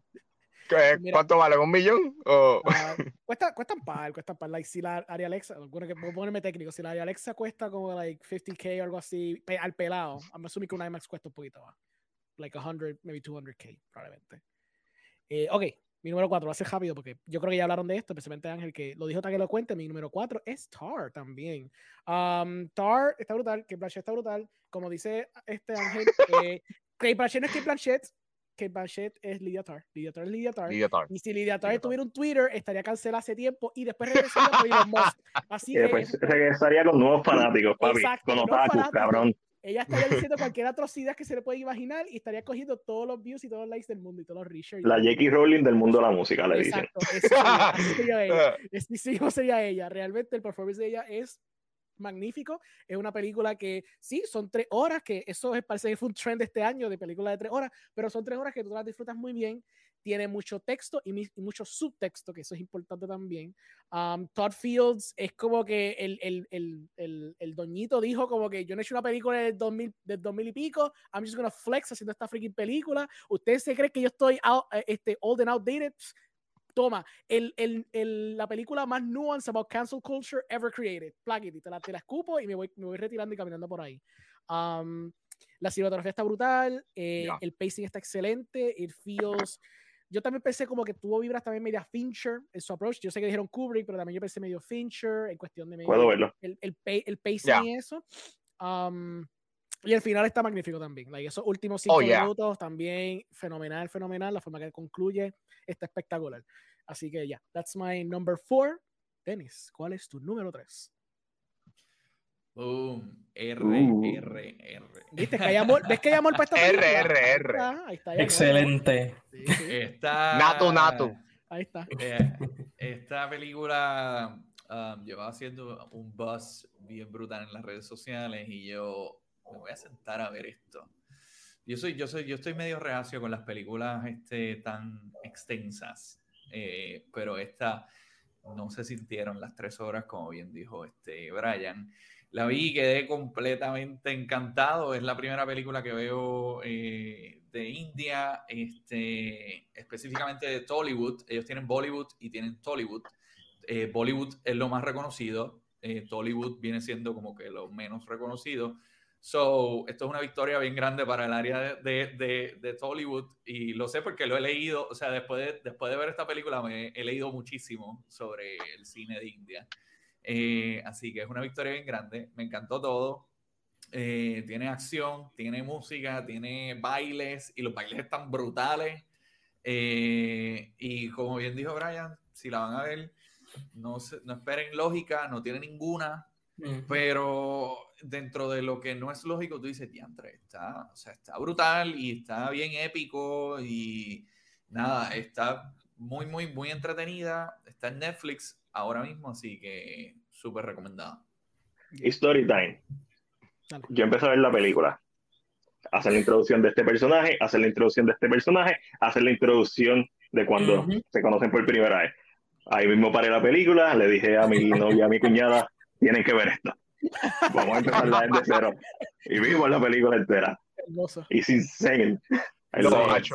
ese último acto para mí, yo dije, yeah, o sea, ya yo estaba like sold en toda la película, pero el último acto, la, es so beautiful, you know, like, en términos visuales, que es como diablo, o sea, I don't know, uh, it's, it's amazing. Muy buena, muy buena, muy buena, muy buena. Es una película bien curiosa porque me di cuenta, ¿verdad? Yo, yo boomer en Twitter, porque yo empecé a usar Twitter este año, pero me di cuenta que fue una película que mucho, mucho, mucho, mucho del auge fue por Twitter.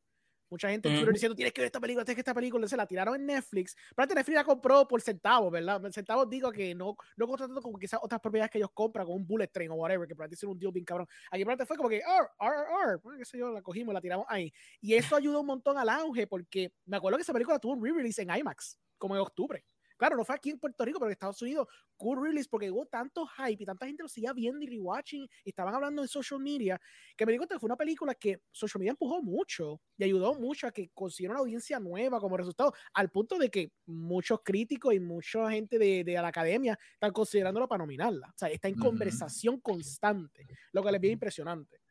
I'm a little bit scared porque no quedó nominado, o sea, no quedó en el shortlist de mejor película extranjera, so no sé si there's a chance para Best Picture. So, lo que, lo que quiero añadir que lo que pasó con eso es que para los Oscars el país es el que tiene que someter la película. Ah, India sometió otra película, así que no va a tener chance. Break, no. India fallando en lo fácil. Exacto. sí, fallándolo, literal, literal. fallando en lo básico. Sí, sí, hubiera sido el palo, porque realmente tenía, como te digo, lleva, eso ya sonando por 5 o 6 meses esta película, tiempo. Impresionante. Pues mira, Patrick, vamos a Controversial Choices, let's go. ¿Cuál es tu número 3? Mi número 3 es, es Blonde, película por Andrew ya, ya, viste, viste, alguien puso la cara. no lo esperaba, no lo esperaba. Yo no, no la he visto, so.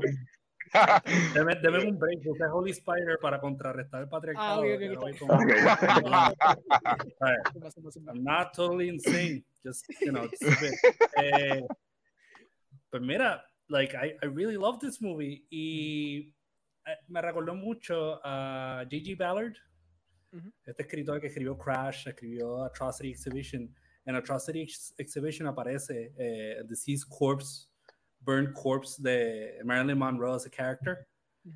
Y él habla sobre how Marilyn Monroe was part of like a landscape eh, estadounidense.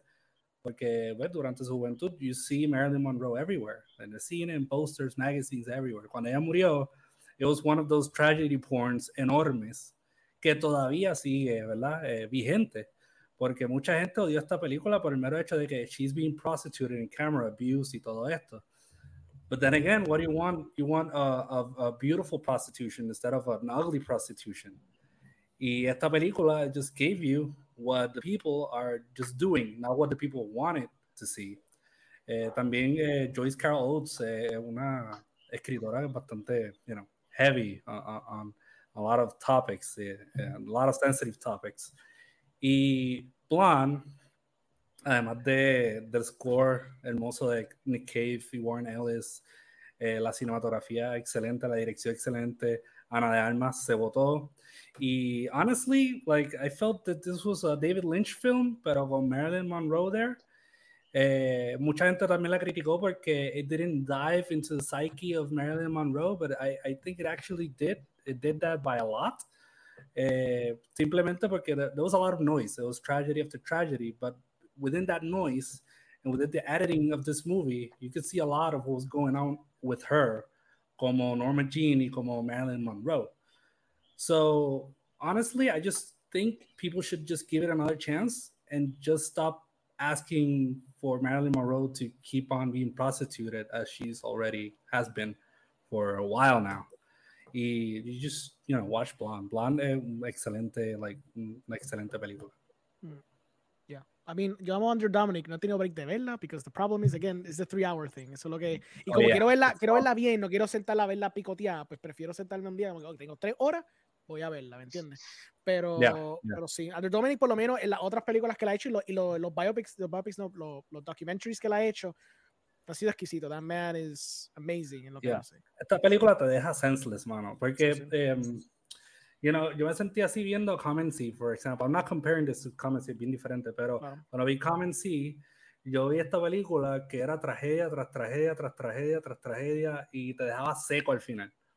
That's basically Blonde. Cuando tú ves ese final shot de, de cuando, pues, evidentemente ya todo el mundo sabe que she's gonna die at the end, pero cuando tú ves ese final shot and it's just silence, después de tanta tragedia, you're like, holy shit.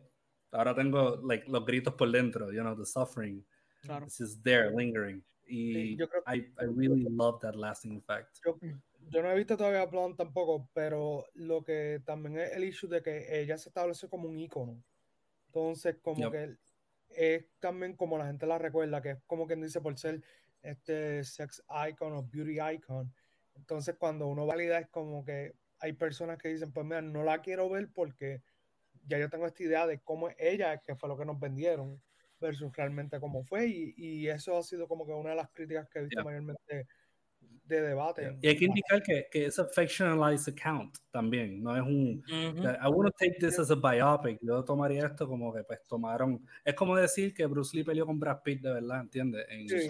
Once Upon a Es un Time in Hollywood. tale, Not- un not real. So, yo, yo vi mucha gente pues, quejándose como que did this actually happen, did this actually happen, this act-" Y yo como que, dude, I know it didn't happen, but you know, movie magic, Hollywood. Brian, Ah, cuéntanos. Brian, Brian. A la mía. No, yo quiero añadir que en mi caso yo no odié la película. Hay, creo que hay mucho que mirar en términos de fotografía, en términos de puesta en Oh, yeah. escena. Hay escenas que yo considero que son sumamente valientes, o sea, ellos se atrevieron a hacer eso.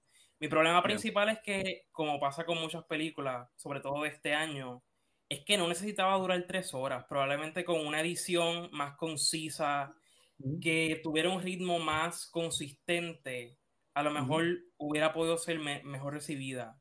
Y claro, también es ese aspecto de que es una película de ficción, pero la gran mayoría de las personas no sabe eso. Y en Right. términos del marketing que tuvo, tampoco se enfatizó el aspecto de ficción. Así que la gente ya de antemano iba esperando que iba a ser algo más, eh, pues, real, más cercano a, a quien fue Marilyn en la realidad, cuando en realidad lo que hace la película es tratar de replicar ese imaginario que en su momento hubo de Marilyn Monroe. No, no simplemente representar a la persona real. Sí, eso es cierto. Yeah. Pasó mucho con la conversación. No, no es como que, por ejemplo, un Elvis, que por lo menos el sistema biopic está como era. Yo siempre decía como que this blonde feels como Spencer del año pasado. El año pasado, el año arriba. Que era como que una Exacto. interpretación de, de, de Princess Diana. No realmente era lo que pasó. ¿Entiendes? But this It was took a lot of- sadistic as fuck, though. Como No, me imagino, sí, sí. tuvo- pasó eso, ser sí, sí. bastante sádica. Sí, sí, De sí, sí. hecho, es- está en mi top 5. Este también está entre mis top CGI babies del año, ¿entiendes? Ah, sí. There's a lot of CGI Está- babies this year. Entre este y. Yeah. So, ahí- está ahí también. So. That was, that was an interesting. Y, y ambas No, o de Netflix, by the way. Es como si fuera un mandato de, de ellos. Dijeron, los Art House movies tienen que tener some CGI babies on here. Si no, no aceptamos esto en Netflix. Yeah. para, para mí Blonde, o sea, ¿cómo verlo? Eh, puedo entender a la gente que le haya gustado, pero en mi caso yo pienso de que lo que lo que presenta en la mesa sobre pues este journey, you know, de sufrimiento que pasó pues Marilyn Monroe, you know, en esta versión esta versión ficcionalizada de de Marilyn Monroe, siento de que it gets very superficial, you know, es como que creo que películas como Spencer y como Jackie por lo menos sí estaban presentándote una vicisitud que pasaron estas mujeres, pero te presento un poco más de la psiqui de, de la psiqui pues de, de ellas, you know, y tratan de darle un cierto tipo de profundidad y creo que en, para mí Andrew Dominic que no, no logró como que, you know, darle respeto o por lo menos su mirada no fue nunca de respeto, se vio de que era like vilifying y tratando de, de pues, de,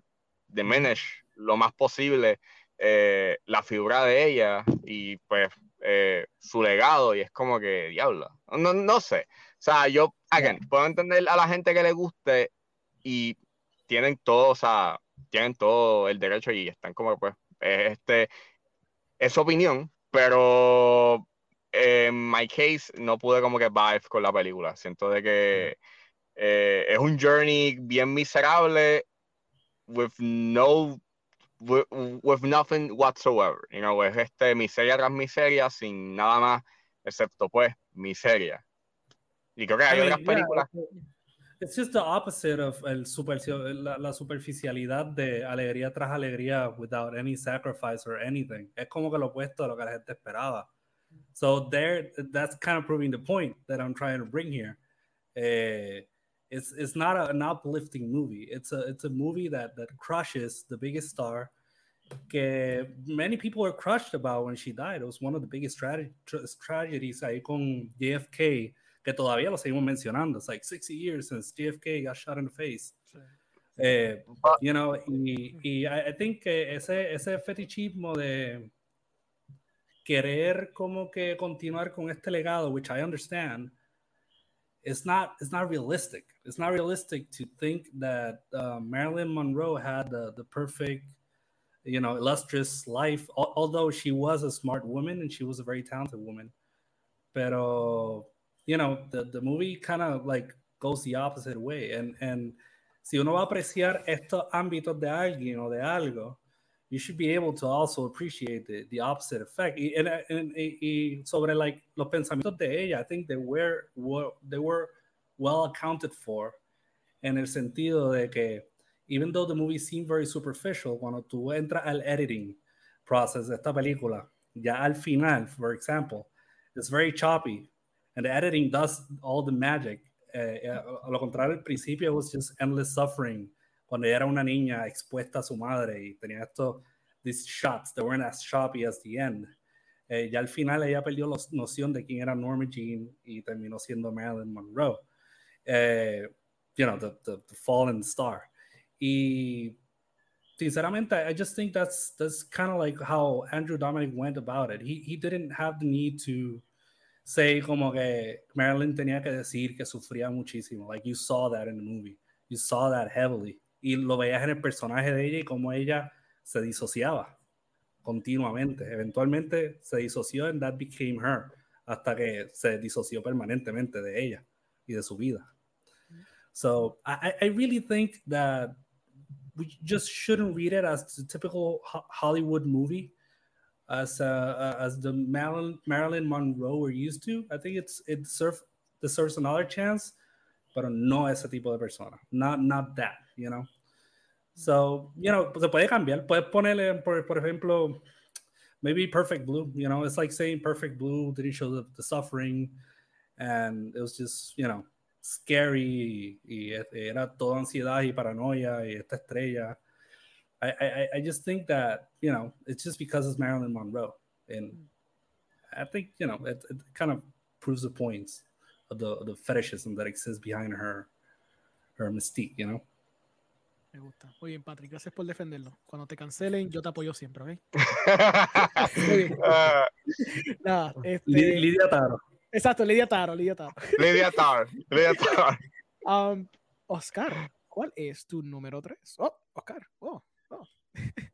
Yo estoy pensando cuál es. Eh, creo que es The Menu, ¿verdad? Eres The Menu. Es The Menu. Uh, pues esta película, de principio a fin, te tiene una tensión, tiene un suspenso que ahí me encanta.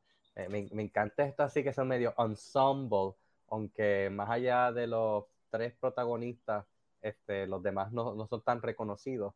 Pero me, me gusta esa atmósfera de que esto puede ser hasta una obra yo veo esto como que un one set, una obra, y uno no sabe lo que está pasando, y es como que este misterio, y el villano es el villano de todos los villanos, Ralph Fiennes, y entonces tenemos a una nueva Scream Queen, que es Hannah Taylor-Joy, y es como que estas dos fuerzas ahí, este juego mental también, y uno dice, ¿cómo esto va a terminar? ¿Qué va a pasar? ¿Cómo va a salir de esto? Y es, medio Hitchcock, como que esta tensión, y también me recordó unos cuentos que yo leí eh, de Stephen King, de sus principios, que son como que tú no sabes lo que, tú, lo, que, lo que está pasando con estos personajes y te da un poquito y un poquito y estas cosas random que sorprende los mismos personajes, ponen a todo el mundo así, porque llega un momento en que como que ya todo sale a la luz y ya todo el mundo sabe que corren peligro y, y buscan cómo salir de esto, pero entonces los demás están tres pasos más adelante y ese juego yo lo encontré bastante rico y pues nada, me encantó la película. Yeah, a mí, a mí Mark, Mark Milo, ¿verdad? El que, pues, he's from Succession, so yo estaba súper on board cuando anunciaron la película que él iba a hacer. Y de ver el elenco y ver la premisa y todo eso.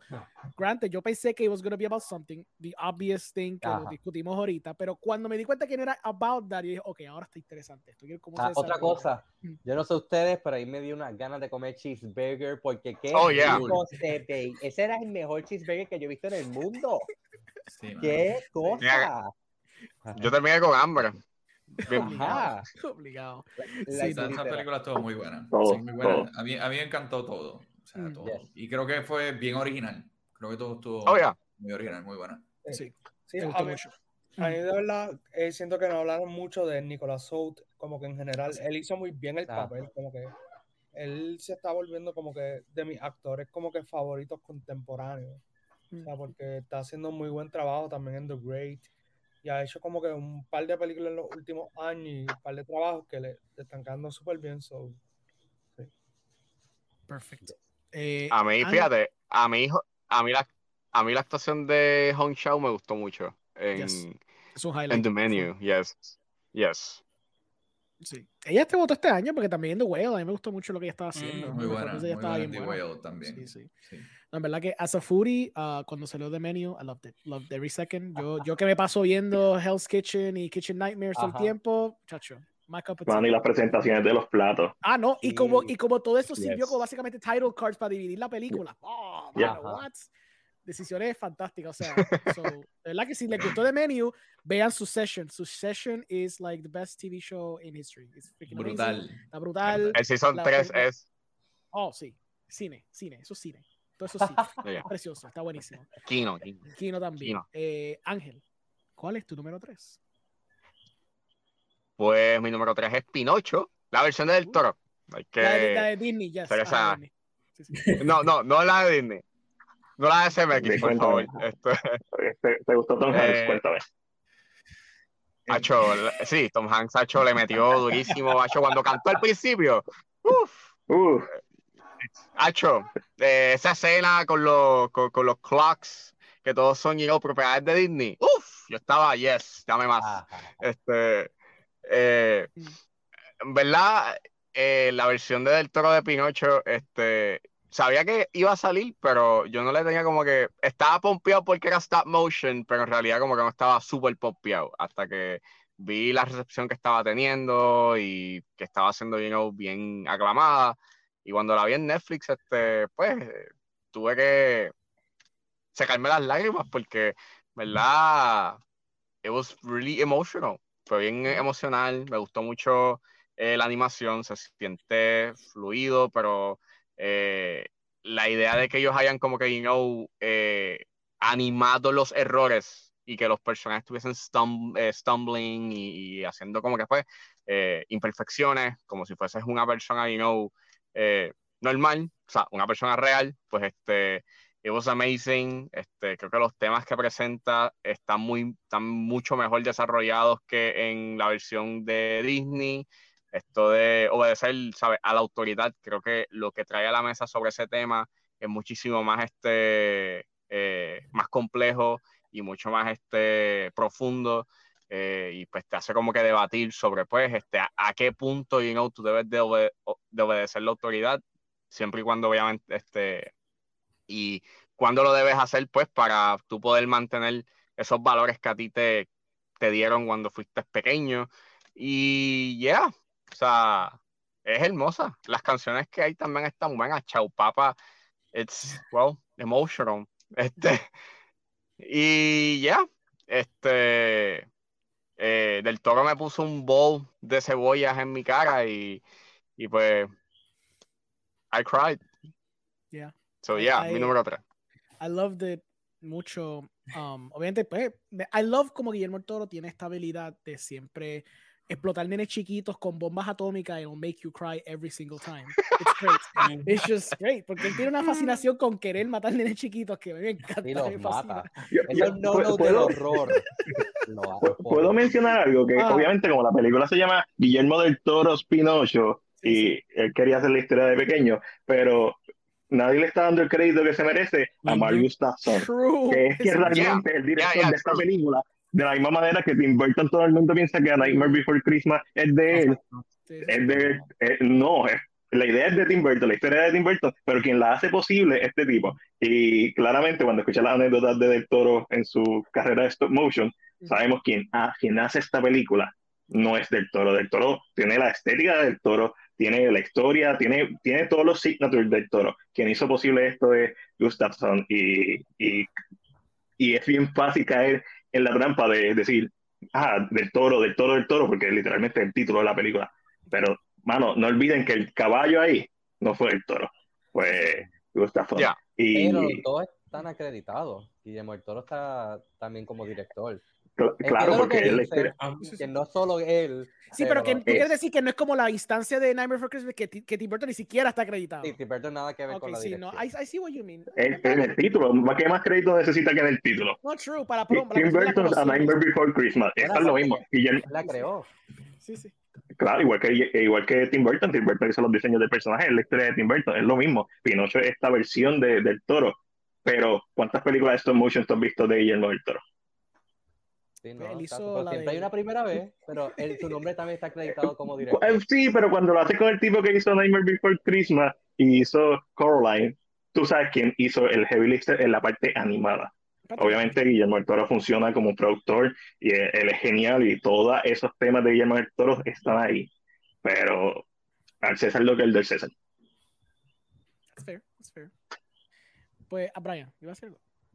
No, yo quiero añadir rapidito y probablemente es algo que solamente van a entender los que vieron la película, pero lo voy a decir así, Kate Blanchett, Best Supporting Actress. Ajá. Ah, sí. Oh, yeah, yes, yes. Que gane mejor actriz en Best Supporting, ambas. Por favor, ambas. Ya. sí. Uh, Pues, diablo, eh, está, está, eh, eh, este año está complicado porque Michelle Yeoh también. Ah, sí, well, that, we'll get to that soon, buddy. Trust me. Um, so, Emma, parece que se nos tiene que ir un poquito temprano. So, we're gonna speedrun su selección del 3 al 1. I'm just gonna put it up on the screen y tú vas rápido decir tu opinión de las tres de cantazo y después te larga. Está en mute, by the way. Dale. Eh, Pinocho número 3 me encantó. Eh, fui a la exhibición que tienen acá en el MoMA. Está impresionante. Si tienen break de verla, vale la pena. Creo que va a estar hasta enero 19 o algo así, no sé, o hasta abril. Eh, chequenlo.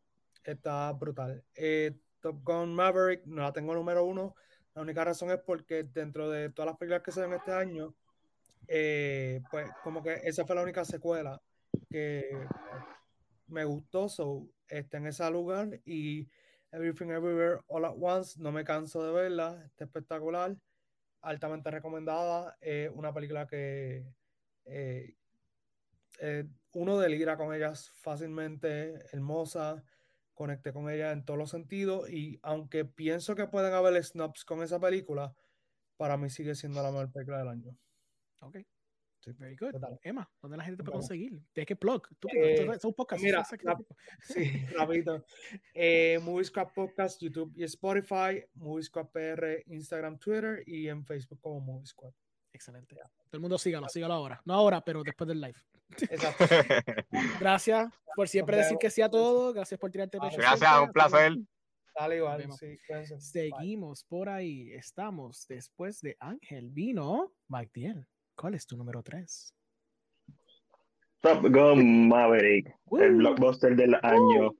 Olvídate de estar pensando en una película profunda que te deja con un vacío en el alma. Olvídate de de, de, estas películas con, ¿sabes? Con, que, le- que van a ser clásicos. Vamos a empezar porque la primera de Top Gun es una basura. Y eso pues, yo creo que la gente se le hace difícil aceptarlo.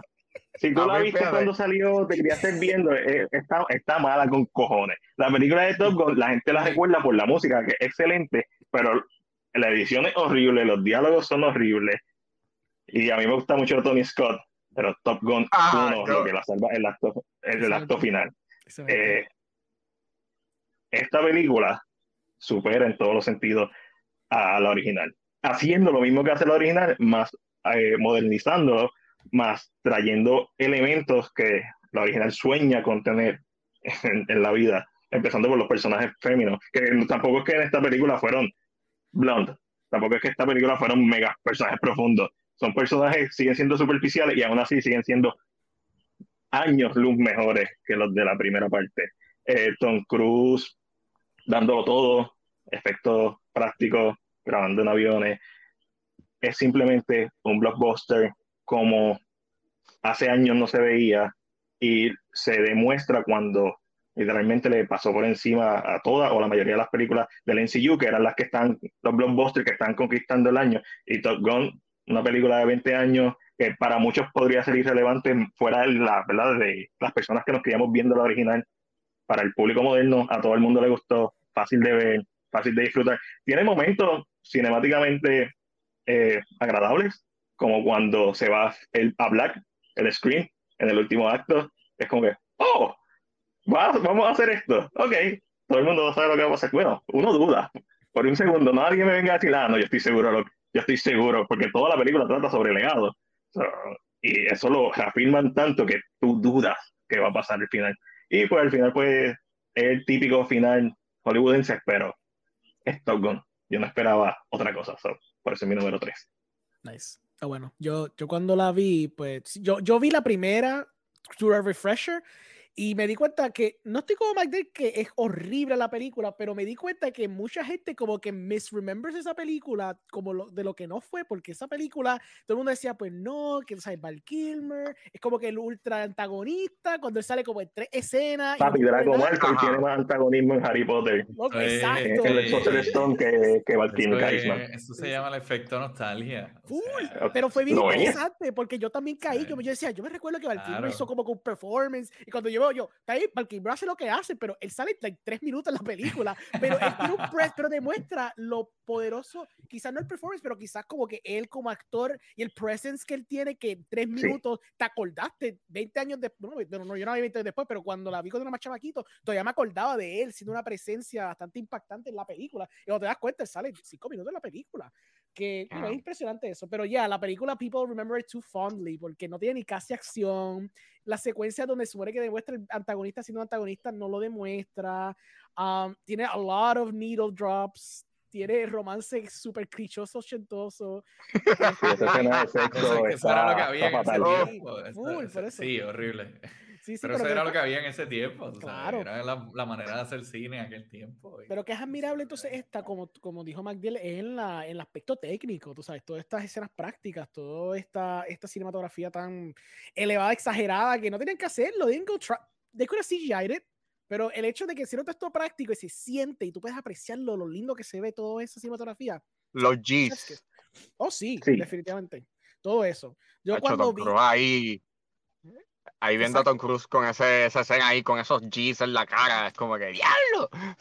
Que, by the way, esa escena, cuando vi que la nave se explotó y después él está caminando en un diner, yo me acuerdo que, que, que miré, creo que fue Ángel mismo, yo dije, ah, so esto es como un cartoon. Ok, cool. So, esto es Looney- Tunes, esto es Looney Tunes, ok. Obligado. Sí. Pero cuando, me, cuando mi cerebro hizo ese switch, yo dije, ok, me lo voy a disfrutar y no voy a cuestionar nada. Esto es Star Wars, cool, yo no voy a seguir esto como si nada. Literalmente es Star Wars. Sí, definitivamente, es Star Wars. Pero, you know what? Star Wars bien hecho, vamos allá. Es mejor Star Wars que los últimos tres Star Wars. So, you know what? I'll, I'll take that, honestamente. Este, pues, Amanda, danos tu número 3. Pues yo me voy a unir a Oscar Woo. con The Menu. ¿Viste, Oscar? Que tú no estás solo en este mundo. Mira, de verdad que a mí la película me encantó, como dijiste, cómo divide la película con los cursos, incluyendo el desastre del plato Que a mí me dolió porque a mí me encanta el cordero y yo vi ese desastre y yo, me estás desperdiciando la comida, ¿qué te pasa? Y yo me sentí bien identificada al final Ah, cuando, cuando le pide el cheeseburger, porque esa sería yo. A mí tú me llevas a un restaurante así y tú dame un hamburger que yo no voy a comer más nada. Pero de verdad, para mí el performance de ella estuvo espectacular y Ralph Fiennes. A mí me encanta cómo se ve, cómo él va perdiendo esa zen, ese control, porque él Compostura. está desesperado porque ella no está comiendo. Y es como que, nene, supéralo. No te vas a morir, pero no, él está empeñado. Y de verdad que ah, me encantó. Y es verdad, yo salí con hambre. O sea, yo no sé quién fue el que se encargó de que los platos tenían que salir así. Pero qué bueno que lo hicieron porque fue como que un detalle extra en la película, porque fácilmente pudieron haber dicho, ay, tírate eso y ya. Ujú. Pero de verdad, a mí la película me fascinó, me la disfruté, me reí. Yo no esperaba que yo me fuera a reír y yo me reía sola con ella. O sea, yo, de verdad, yo me disfruté tanto esa película que estoy loca de que llegue HBO Max ya la semana que viene para volverla a ver. Porque de verdad es espectacular. Está bien sola. ¿Verdad que sale next week en HBO Max? Eso es bueno. El 3 de enero, sí. Entonces, no, excelente. Sí, no, excelente película que sí. La gente que lo está viendo, si no la han visto todavía, ya hay bastante gente abogando por esta película, so deberán darle un watch. Chef's Eh, kiss. Chef's, exacto, literal Chef's Kiss. Mira que Cloud Moments, cuando yo hice mi reaction en, en Twitter, la cuenta de, de The Menu me hizo como que, yes, chef, y yo como que, qué cool, una persona me, la, la Oh. página me contestó. Nice. Fue- fun. Eso es, lo, eso es lo bonito de Twitter. Sí, se lo vi de Twitter, que tú haces esas conexiones así como con todos ustedes. Ay, este sí. Ah. Ya, esa es fine, whatever. Este- Brian, danos tu número 3. Mi tercera película favorita del año es After Sun. Alejandro había hablado previamente de esta película. Y yo no sé si a ustedes les ha pasado que ustedes ven una película y cuando la vuelven a ver, o sea, que hacen ese rewatch, es que verdaderamente ustedes la aprecian. Y es que así uno dice, wow. Me, me- me pasó con After Sun que la primera vez la vi y me pareció demasiado sutil. Me pareció que era una película de esa que la gente dice que no pasa nada. Pues me pasó con After Sun y me recordó un poco la experiencia que tuve el año pasado con The Power of the Dog, que era otra película que tiene mucha sutileza, mucho simbolismo y hay un montón de cosas pasando, pero en el fondo es- la película brilla por las cosas que no te dice abiertamente, que están ahí presentes, pero que tú de primera instancia no te das cuenta. Y es precisamente porque la película es básicamente una persona intentando recordar un suceso que ocurrió en su vida en el pasado y darse cuenta de que siempre tuvo las respuestas a lo que eventualmente ocurre. O sea, todo estaba ahí.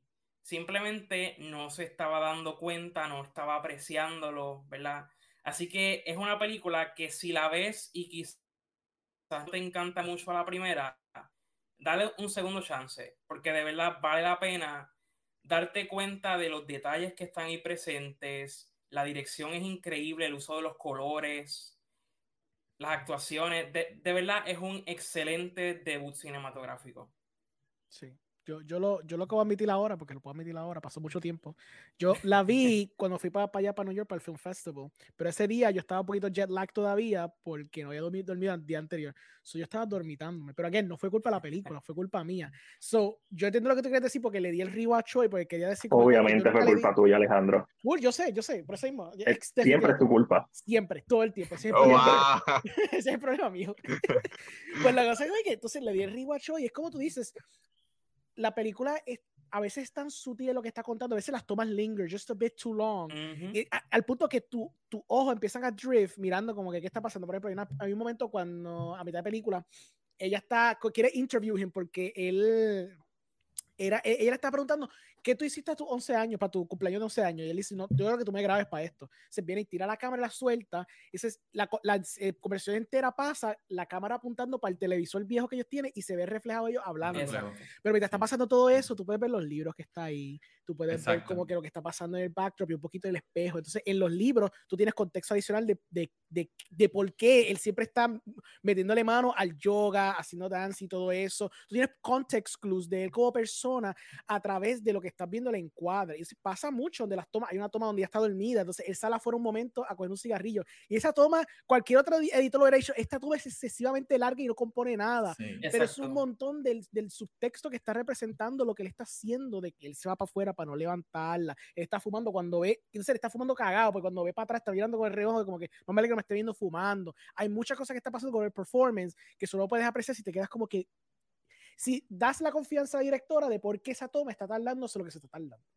So, en ese aspecto tiene mucha razón. Y es algo que maybe on Second Watch también, porque me pasó en Second Watch, había unos contextos, especialmente con la ropa y con el sequence, el dream sequence, me empecé a dar cuenta de que estaba pasando lo que no me di cuenta la primera vez. So, es una película que se puede apreciar muy bien en el segundo watch. Y una película corta porque dura una hora y media también, que no es una película que, pues, you know, que le puedes dar el break si quisiera.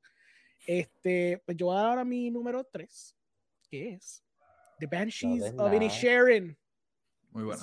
Fucking movie so good. Fucking movie is great. Esta película es excelente. Esta película, performances de Colin Farrell está increíble. Performance de, de, Brendan Gleeson también está increíble. Eh, si tú lees la sinopsis, es como que la cosa más estúpida del mundo, pero cuando ves la película, está tan rica en todo lo que nos están diciendo, porque también para el guion es excelente, porque es el guion seemingly más banal del planeta Tierra, pero todo lo que se están diciendo entre ellos, hay tanto subtexto que se están tratando de decir que no se pueden decir porque son incapaces de poder expresarse a de lo que están tratando de decirse, que prefieren decirse las cosas más estúpidas del mundo y prefieren rechazarse de una manera increíble. Además de que la película es increíblemente funny con cojones. Nada más con el principio de la película, que yo me recuerdo que cuando la vi, la, la película, no spoilers, pero la película básicamente, las primeras tomas es cuando Colin Farrell está caminando por el pier y hay un, un arcoíris atrás de él, and he seems like, he seems like Literal, yeah. He's like the like, happiest person on earth. Y yo me reía y decía, qué cosa tan absurda. Cinco minutos después me di cuenta que este es el personaje in a nutshell representado en ese frame nada más. Y es como que tú sabes que Martin McDougan hizo un- una película cabrona from the get-go. En verdad que, no sé, de verdad una película que tienen que ver, está en HBO Max. No quisiera decir tanto porque yo sé que... Oh, sí, it's incredibly sad también. Sí. O sea, es super funny, es graciosa. Es deprimente con cojones, es bien existencialista hasta cierto punto. Tú sabes, Bien in Bruges. Sí, tacho, bien. O sea, ese cineasta sabe lo que hace. It's like, that is, that is Uh, king shit right there. It's but- really good. No, imagínate, Jenny, like, like, oh, también. like la sí, burra. Jenny, Sí, like, la actuación de Jenny todo. was sea, amazing. De, de este Este ha sido un buen año para los burros. Sí, es verdad que sí. actually, sí. Este, no sé, es una película increíble. A, a mí me encantó. Um, yo le dije a Patrick que yo quiero hacer un episodio también hablando de esta película específicamente, porque hay tanto que tú le puedes sacar. It's really, really good, de verdad. Por eso la tengo en número 3. So, Oscar, ¿cuál es tu número 2? Mi número dos creo que es Everything Everywhere All at Once. Eh, lo más seguro muchos la tienen, ya vimos que alguien la, la tuvo. Este, Spoilers, todos la tienen, Exacto. excepto una persona. El Ah, misterio es cuál es la persona que no la tiene. Ok, pues básicamente es como que el Amanda. multiverso, Ajá. Ah, no, son dos. Oh. Shoot. De hecho, eran dos personas. No tienen. Pero dale, Oscar, va la mía, ahora sí. eh, como que el multiverso, como tú dices, bien hecho, pero como que todas las posibilidades que se pueden hacer. Y, y es el mensaje que te hace apreciar lo que tienes y no lo que no tienes y todas las decisiones que hemos tomado a través de la vida, pues nos pone en el sitio que debemos de estar con las personas alrededor que debemos de estar. Así que ese mensaje también tiene una de las citas que más me gusta, que ahora mismo no la busqué y no me acuerdo, pero tiene que ver lo de como que me quedaría aquí siempre estando contigo haciendo laundry, Sí. doing taxes. En Texas como with you, yeah. Exacto, esa también me, me encanta. Y había algo que quería decir. A mí me recordó, yo no sé si ustedes vieron esta de Jet Li que se llama The One. Por ahí me recordó mucho esa película, que es él también matando todos los multiversos de él para ser el más poderoso y solamente queda uno que es el que se enfrenta con, con él y pues me, me gustó esa vibra. Michelle Yo es diosa y pues nada, me encanta. Ustedes Sí, sí. ya dirán más de esta película.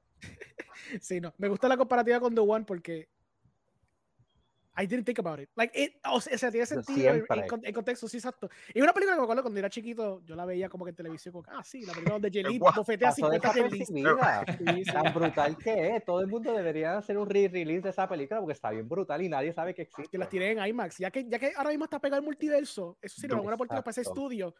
Un release sencillo. Y ya The una nueva audiencia. Un trailer nuevo, moderno y that's it, vende. that's it. Exacto. You don't need anything else. Por The eso mismo, One en estreno, Exacto. sin editar, en estreno, guapa. en- en guapa. Es más, ese es mi topic del 2022, The One. The One, eso es. Let's make it happen. The One. Pues Patrick, ya que, ya que vi- veo que tú eres un hermano mío, ¿cuál es tu número dos? The Banshees. Yeah, Eh, pues mira, yo soy el otro que no tiene Everything Everywhere. Yeah. Yo quisiera ser cool como ustedes. I don't hate it, I don't hate it. En realidad fue un buen palate cleanser después de The Northman. Eh, Oh, Uh, oh. que nadie la mencionó. no, no, you know. a mí me gustó, pero no la It's fair, fair. Pero si, si Hamlet con leones, todo el mundo la menciona. Ajá. Like, um, I. Pero eh, The Banshees, honestamente, la primera vez que la vi fue como, oh, this is a very nice bro movie. De hecho, ayer se la mencioné a, Luis, estamos hablando sobre ella, yo traté de explicársela. Yo, después, este tipo un día decide no ser como amigo de esta persona, y pues es como un bad breakup movie. Y es como que, dude, eso se escucha tan superficial. Like, okay, it's not, it's not superficial. It's really funny, it's very sad. There's a lot of stuff hablándolo con mi pareja, ella me dice, you know what, it's about conflict, it's a movie about conflict. En todo el tiempo en el background hablan del Civil War que estaba sucediendo en aquel entonces en Irlanda. Eh, la situación allá, eh, pues, hay, hay- hay que conocer un poquito del background también. La situación allá es que Northern Ireland es a whole other country, it's not um, part of the rest of Ireland. Eh, como Puerto Rico, pero con metro. Y entonces, oh, that got awkward. Entonces, eh, The Banshees eh, te demuestra que not every time like uh, conflict is meant to have this logic behind it. Even though they try to portray it in a very logical, funny way, you have this uh, village idiot, entonces tiene a esta persona que trata de inmortalizarse a través de las artes y todo esto. They're kind of both idiots, you know, at the same time, because uh, uh, once that conflict started, eh, no había manera de resolverlo. Thanks a lot, Jenny. Y, and and even though it's this very fucked up, very nice movie about friendship and the end of friendship and what you are willing to do to restore your friendship, tiene tanto layers about so much more layers about conflict and the the essence of conflict. And y pues estoy tratando de añadirle lo que dijo Alejandro, porque basically it's uh, everyone who like in Bruges como que sabe lo que está entrando a ver. Y, y, y iba a mencionar lo de la primera escena, which is hilarious. Um, y el dark tone con el que termina, es like un contrast de día y noche. Um, the movie is amazing. De verdad que, que it's, it's a folktale movie. It's like a folktale. Es una historia que tú se la contarías a alguien y you're like, oh, this sounds very interesting. Um, así que definitivamente yo pienso que de las de este año, it's going to be a very memorable movie eh, along the years, en comparación con quizás las otras que, que el director ha hecho, eh, que todavía recordamos In Bruges y everybody giggles cuando como que alguien menciona In Bruges. eh, A diferencia de Seven Psychopaths. a diferencia de Seven Psychopaths o a diferencia de las otras que, que they're, they're good, though, they're, they're good, pero esta también hit me como In Bruges, como que Ya. I really liked it. Yo me recuerdo que cuando empezó el Discourse, porque había salido, creo que fue, no me acuerdo, si fue Venecia o algo, que mucho el discourse era como que, ah, esta película la gente va a pichar porque, tú sabes, no es como Three Billboards, no es tan, no es tan, Yeah. no es tan out there, no es bien obvia con lo que está haciendo, es un poquito más sutil, es un poquito más íntima y como que la historia es muy simple, como, como Patrick dice, como que cuando tú la explicas, tú decir, esto es como que la más estúpida del mundo, like, why would I see this? Y entonces como que Right. de por sí el pitch es bien difícil because if you start explaining it, then you're giving away the movie y la experiencia que tú vas a llevarte con la película. Yeah. So que es muy interesante como entonces, pues, it's a movie that you kind of have to discover. Que uno puede explicar y decir, mira, es esto, esto y lo otro, porque si ustedes llevar por así, no sé, you're not gonna get it. Pero Yeah. que es curioso, como cuando empezó el discourse, mucha gente estaba en la pichadera con esa película por eso mismo, because, ah, no es muy íntima, esto no es Three Billboard, esto no es ni siquiera in, Bur in, in Burge tampoco, que mucha gente pichó. Right. So, I don't know, it's very interesting ese aspecto. People expected it to be In Bruges por, por el Exacto, exacto. Y it wasn't in Bruges, it was very different. Y Exacto. Barry Keoghan también me jodió la mente. Sí. El personaje Barry Keoghan, like, is this the only type of character he does? Like, this Exacto. weird, Ya que estamos, Ya, que estamos hablando del personaje de, de Barry Keoghan, este, eh, hay una, hubo un discourse en Twitter porque esa escena cuando, cuando el personaje de Barry está hablando con la hermana de Colin Farrell, eh, Right. eh, rompen con la regla del 180 y la gente está como que, ah, amiga, rompieron la regla del 180. And I don't know, si ustedes este, notaron esa escena bien weird. Yo no la noté weird. Yo la encontré bastante No. bien. Eso es gente que está aburrida y no sabe nada. Leyeron un libro de, de composición de cinematografía y se creen que saben. Dejen, Exacto. dejen a los expertos ser expertos. Exacto. No, deja a los expertos ser expertos. Ellos saben lo que están haciendo. Si quieren romperla. Si, si, si Scorsese rompe el 180, eh, nadie diría nada. Pero claro, eh, pues lo rompió esto. Voy a quejarme que no. Scorsese lo rompió en, en Irishman. I know. Ah, That's, the, that's what I said. Eh, Por eso, si Scorsese lo Wait, espérate. fuck ¿Cuándo? Sí. ¿Cuá- ¿En qué se va? Yo.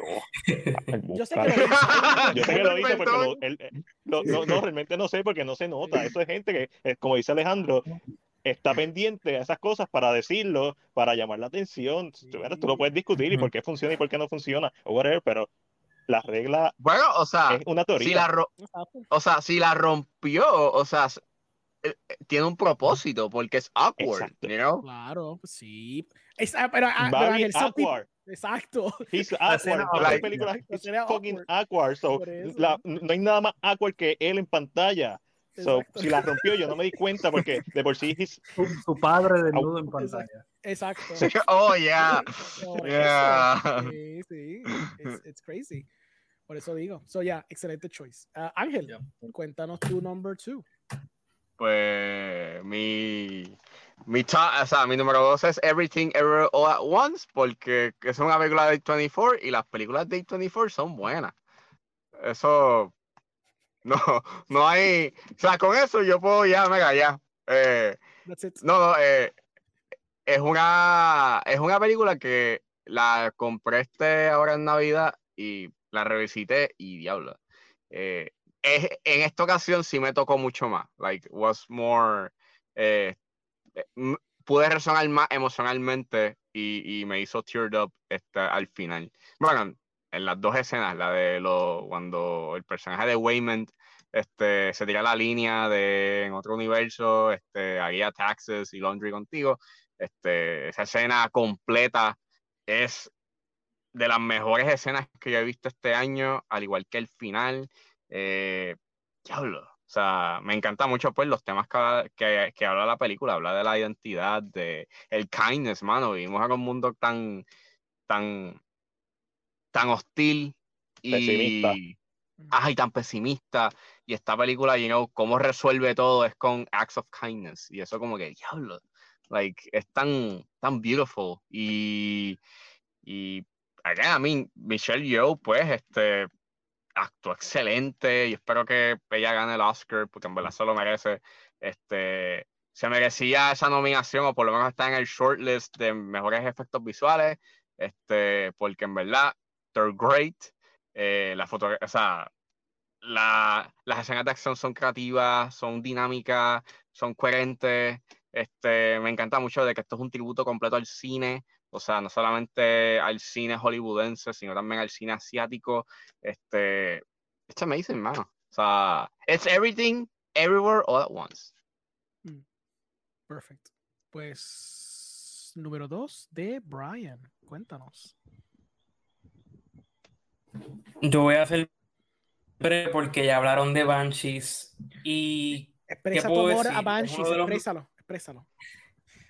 Es uno de los mejores guiones del año. Yo creo que a estas alturas eh, el director ha demostrado ser un excelente guionista.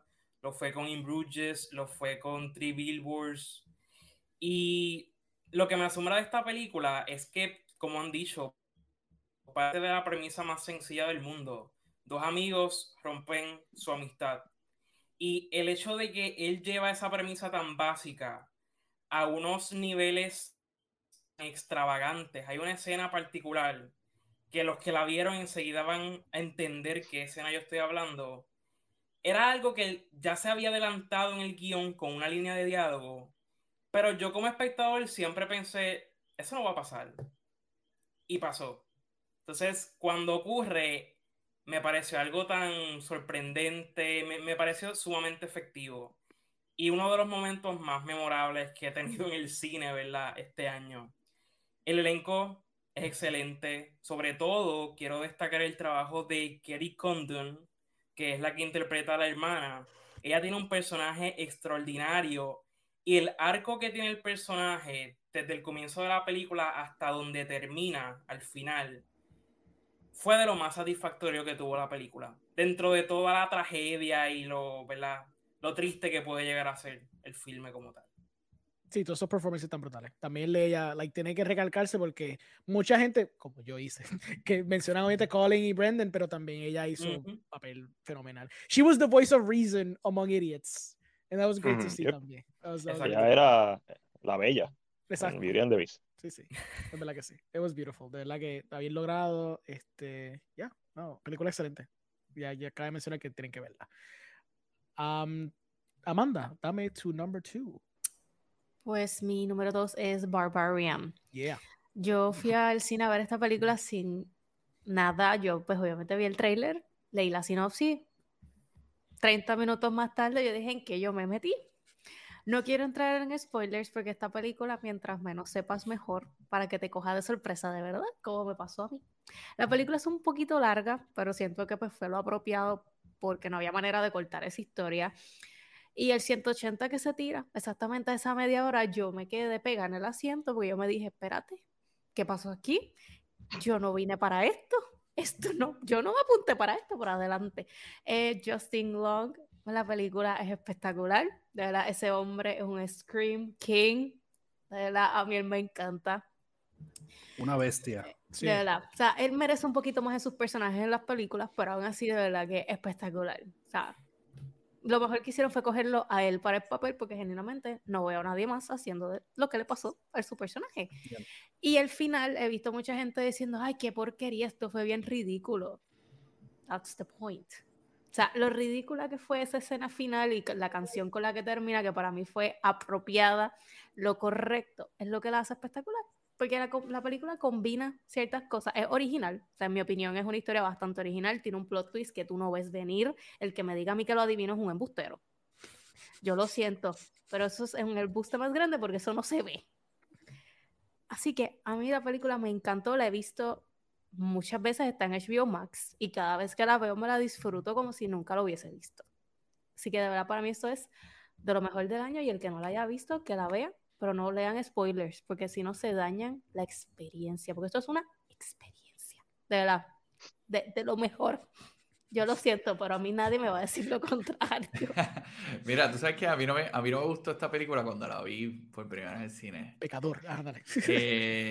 yo quedé como que, dije, diablo, que acabo de ver, ¿qué es esto? No, tratando de, analizarla. Una vez entonces entro a entender y a buscar un poquito más de información de por qué la película está hecha de esa manera, entonces sí caigo en sentido y digo, yes, it's good, porque la, o sea, fue la intención completa de, de hacerlo y, y diste con el punto en que, o sea, el director dio con el punto en que él quería demostrarlo. So, ahí entonces cambió mi perspectiva por completo a no gustarme a decir, it's a really good movie.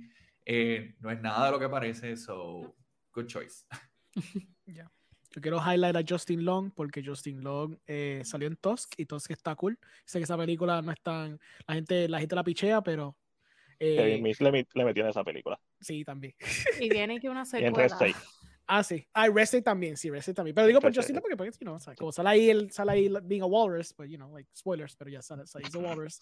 It's a great walrus. He does a great walrus. So, it's great, it's great. De verdad que Justin Long, en películas de horror me gusta, me gusta verlo ahí. He's, he's fun, he's fun there. So, Dennis, ¿cuál es tu número 2? Bueno, esto, esto ya todo el mundo yo creo que la puso número 2 o casi todo el mundo. Eh, yo creo que esta película definitivamente es una de las joyas del 2022. No voy a entrar en tanto detalle porque ya ustedes lo dijeron todo. Eh, sí puedo decir que es la película definitiva del multiverso. o sea, la manera en la que mostraron el tema del multiverso, que este año se tocó mucho eh, en varias películas. Eh, creo que fue muy buena. O sea, cuando tú tienes una escena eh, donde literalmente hay un multiverso que todo el mundo rocas, pues eh, vas más allá de lo que tú te esperas de lo que sea un multiverso. otra de las cosas que puedo resaltar es la parte cuando literalmente Michelle Yeoh está cambiando su cara a través de todos los multiversos y eso fue casi infinito eh, las posibilidades están espectaculares. Todo, toda esta película está brutal, me gustó mucho que era algo bien original, que tenía que ver con ciencia ficción, pero al mismo tiempo tenía un mensaje profundo y era, una, era como una mezcla, es, perdón, como una mezcla de, de, de, todo, ¿no? Tienes un poco de lo que es lo comercial, ciencia ficción, acción, peleas, esto y lo otro, y entonces estos temas un poquito más profundos, este, la familia, el, el, el o sea, todos estos temas que, que, conlleva esta película. So that's why Everything Everywhere All at Once es mi número dos. Nice. MacDiel, ¿cuál es tu número dos? Mi número dos es Marcel, de Shell We Choose On. Yeah. Esta película, al igual que Denis, desde que la vi por primera vez, es como que, ok, va a entrar en mi top 10. Yo estaba seguro que iba a estar en mi top 10. Una película con mucho corazón, tiene cosas que decir sobre social media, cuando él está buscando a su familia y cómo la gente, pues al principio ayuda, pero después se vuelve trending y, y el, el, mensaje principal se pierde, se difumina uh -huh. y, y, lo que queda es simplemente un show. ¿no? Además de eso, tiene momentos graciosos como cuando sale por primera vez en el carro. O sea, la película tiene muchas, muchos elementos. La animación está espectacular. El, este, este estilo documental también funciona muy bien uh -huh. en la película, cuando se va viral. O sea, hay muchas cosas. Pero está en mi top 10. Lo que la lleva al, a, al puesto número 2 son cosas personales que no voy a, decir aquí para no down everyone. La película tiene dos vidas. Depende de lo que hayas. Mientras más parecidas a tu vida o más, más eh, cosas hayas experimentado parecidas a Marceo, más te va a dar. Y la segunda vez que, que la vi fue, de, fue devastador. Especialmente la parte de, de la abuela. Fue devastador. -huh. este, y cómo la voz del personaje funciona, cómo transmite esa inocencia, cómo el filme logra hacer algo bien sencillo. Es tan sencillo que inusual. Es tan ridículo cuando yo le dije a, a mi novia como que esta película, ella me dijo, ¿de qué trata la película? Sobre un, un shell con con zapatos y un ojo. Y ella, ajá, y es, es mucho más estúpido de lo que parece. Y, y le dije, y te va a hacer llorar. y ese es el resultado que muchas veces tiene la película. Como, como dije, la película para mí sube cuando la veo por segunda vez. Eh, un filme bien humano, un filme que tiene mucho que decir. Como Marcel termina, que a pesar de estar con su familia, necesita momentos uh -huh. solos, porque ya tuvo una experiencia que los aleja totalmente de su familia. También, o sea, un filme que lo puedes seguir analizando y vas a encontrarle muchas capas. Marcel es, Marcel, Marcel es vida. Ese es mi número dos. Hermoso, hermoso. Yes. Eh, pues mi número dos es. Oh, espérate. Oh no, esto no sale. Oh no, it's lagging. Ok. Am I here? Am I here? I'm here. Okay. Dilo, no lo quisiste poner número uno. Salió, Dilo. salió. ¿Salió? Ok, sí, te estoy leyendo entonces bien heavy. Pues mi número sí. dos es Everything Everywhere All at Once. Este, pues Everything Everywhere, lo han dicho ustedes muchas cosas ya. Eh, es una película que toca muchos elementos, toca muchos temas, abarca eh, generational trauma, abarca la familia, abarca este eh, mental health issues, lo que está con una pareja, el amor, la muerte, toca muchos temas y creo que los abarca muy bien este, y lo logra bastante bien. Lo que, lo que cambió mucho la película es que en el aspecto del maximalist cinema eh, lo, lo, lo, logra muy bien, es muy efectivo. Yo soy un, un, una persona que me gusta mucho el minimalismo y lo aprecio mucho y siempre me encanta el minimalismo porque me gusta poder tener que agarrar lo que estoy viendo, lo que estoy percibiendo en la película. Aprecio que esta película eh, sea más grande en su scope, pero aún manteniendo en su centro un mensaje que quiere traer a la mesa, quizás parecido a No su approach es bien bombástica, pero en su core hay un tema que quiere tocar. Pues con, con lo que es Everything Everywhere All at Once, me gusta que, pues, aunque es bien máxima desde su approach, es bien out there, bien bombástico, bien exagerado, tú sabes, te enseña multiverso, te enseña toda esta locura, te enseña una comedia súper exagerada, te enseña secuencias de acción este, exagerada. Toda esta cosa que es súper out there, pero como quiera, quiere tocar estos temas y toma su tiempo para tocarlo de la forma que los toque, los, toma, los toca bien efectivamente este, a través de su running time. So, yeah, I mean, yo sé que va a hablar mucho más de Everything Everywhere porque mucha gente la cogió como su, su segunda, su primera, pero es una película que de verdad, desde que en abril, que es sorprendente que una película que salió en abril todavía tiene tanto aguante y tanta, y tanta, todavía, todavía la gente sigue recordando de ella. pues es una película que hizo bien su trabajo en, en- en ejecutar su, su premisa. Este, así que ya, esa es mi número dos. Magdiel, vamos a hablar contigo. ¿Cuál es tu número uno? ¿Nos vamos a hacer mención honorífica? Verdad es, que se la mención honorífica. Gracias por recordarme. Pues vamos a empezar De contigo nada. mismo. A mención honorífica y después diciendo tu número uno. Vamos a Mención honorífica Star. Star. Eh, otra película que se queda contigo. Eh, estu- estuvo, estuvo a punto de entrar en la lista. Es de estos filmes que se quedan contigo. Yo encontré sobre prolongado. Yo encontré que el ritmo narrativo no es el mejor. Pienso que el, ese primera escena es espectacular y es como que eh, sigue escalando, escalando y eventualmente empieza a bajar. Y lo que ella dice de cómo un director eh, maneja el tiempo es el propósito del filme, en donde a veces el, el director, cuando ya lo describe, básicamente como que, ah, ella va a hacer la- esta misma pieza que su mentor hizo una versión como de 13 minutos. Ella cree que la va a hacer en 8. La película debió durar 8, pero se fue a los 13 minutos.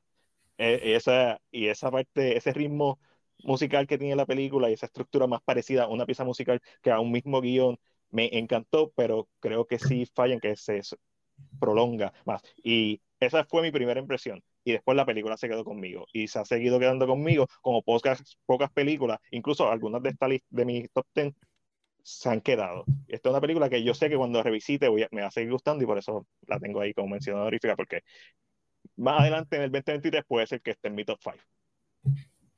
Excelente. A mí, ¿Cuál fíjate, coincido con, o sea, co- o sea, coincido con Mac en, en ese detalle porque lo- para mí los créditos fueron como yo, diablo, ¿cuándo la película va a empezar? Porque te queda como dos, tres minutos ahí de crédito y yo, eh, eh, o sea, yo hasta pensé que yo había como que dado accidentalmente, like, like fast forward a, a- a, like, al final, porque it didn't start y yo, Oh, yo, yo la vi, yo la vi en el cine y fue, y fue bien satisfactorio ver ese principio con esos créditos. Fue como que, oh, yeah, I, I am ready for this. Pero, pero te ¿Cuál es tu entiendo. número uno entonces? Everything Everywhere at Once. Everything Everywhere at Once. Ya todo el mundo, o la mayoría, habló sobre ella. Simplemente se le olvidó mencionar la parte del premio del personaje de Lee Curtis, el, Ah. el, el plug. Eh, la película es hilarante, tiene corazón, o sea, pero es hilarante en tantos sentidos. También fue una película que tuve la, ¿verdad? Tuve la experiencia de en el cine y cuando llega a las partes de las rocas, primero uno se muere de la risa y después sigue leyendo y le das, con la música, le das emociones a una roca. ¿Cuántas películas en este año o en cualquier año tú puedes decir, ah, sentí por una roca? Yep. Black Adam no fue. ¿Estás seguro que esa roca no fue? No, estoy bien seguro que esa roca no fue. ¿Cuántas Sí. películas te han hecho sentir por una roca en tu vida? O sea, la película es genial, como bien mencionaron, eh, la parte del esposo, que básicamente tiene un mini arco de historia que eventualmente se le enfoca a él y tiene la referencia a In the Mood for Love, que, o sea, cinema. Sí, sí, yo Espectacular. aprecié eso mucho. I loved it. Sí, y, y obviamente todos los multiversos que aparecen, pero ese específico que se enfocan, que tiene esos momentos, y todo ese arco, no solamente esa escena, esa escena está espectacular, y si cogiste la referencia bien, sino también porque es un monstruo de escena, pero cuando vemos su rol en la familia, ¿qué él aporta? Porque sabemos que la hija es el conflicto, sabemos que ella es la protagonista por X o Y razón, sabemos que el abuelo pues tiene su... O sea, vemos los roles. Y el de él es como que el esposo mamado que se va a, que se va a divorciar de ella, básicamente. Y que está ahí, de momento en un bar y de momento no. Pero cuando vemos su rol, el de ese universo, lo que representa, que es literalmente el pegamento de toda la familia, el pegamento de toda la película, es como que, oh, genial. Eh, una película genial, usó mínimo presupuesto, no una película que estuvo muchos días grabando, nueve personas hicieron los efectos especiales, CGI, eh, es cine. Por eso es mi número uno. Kino. Kino. En verdad que sí. Está bien logrado. Even from the trailer. ¿Te acuerdas cuando el trailer salió que tú decías, what the hell am I looking at? Like, Yo pensaba que iba a ser una película de horror, pero... oh, that's interesting. I mean, Yeah. you know what? You know what? No te culpo porque A24 tiene esa mala costumbre de que básicamente Por- todo es horror para O ellos. sea, like, el póster era un montón de ojos y tú como que, ah, pues entonces esto es como a horror movie, o sea, Sí, sí, sí. todo... Esto es esto es algo muy weird, pero cuando te dan ese twist de que, horror. Ajá, pero no, eh, it's a say Wholesome everything movie. movie. o sea. Brian, ¿cuál es tu número uno? Mención honorífica. Ay, per... No, I'm sorry, I'm a horrible host. Wow, wow, spoiler. perdóname. Bueno, yo quiero entonces dar varias menciones honoríficas. Rápido, quiero mencionar Moonish, Moonish Daydream, que es un documental ¡Woo! sobre David Bowie.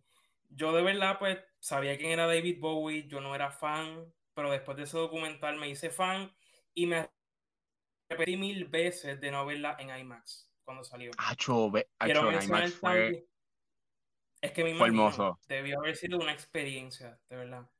Eh, quiero mencionar también Triangle of Sadness. A mí me encantó esa película. Sí, puede ser muy larga para algunos, pero la estructura que tiene es tan excelente. La división en tres actos y que cada acto es más loco que el anterior o, o más, más diferente que el anterior. Más mejor. Exacto, exacto. Así que también es uno de los highlights que tuve este año. Y voy a terminar mencionando a Joyland, que probablemente no la han visto porque está como. No está muy accesible hasta el momento. Joyland es una película de Pakistán y que ha dado mucho de qué hablar últimamente porque la han querido censurar en su país. Así que creo que es una película que vale la pena ver por lo que presenta. Ok.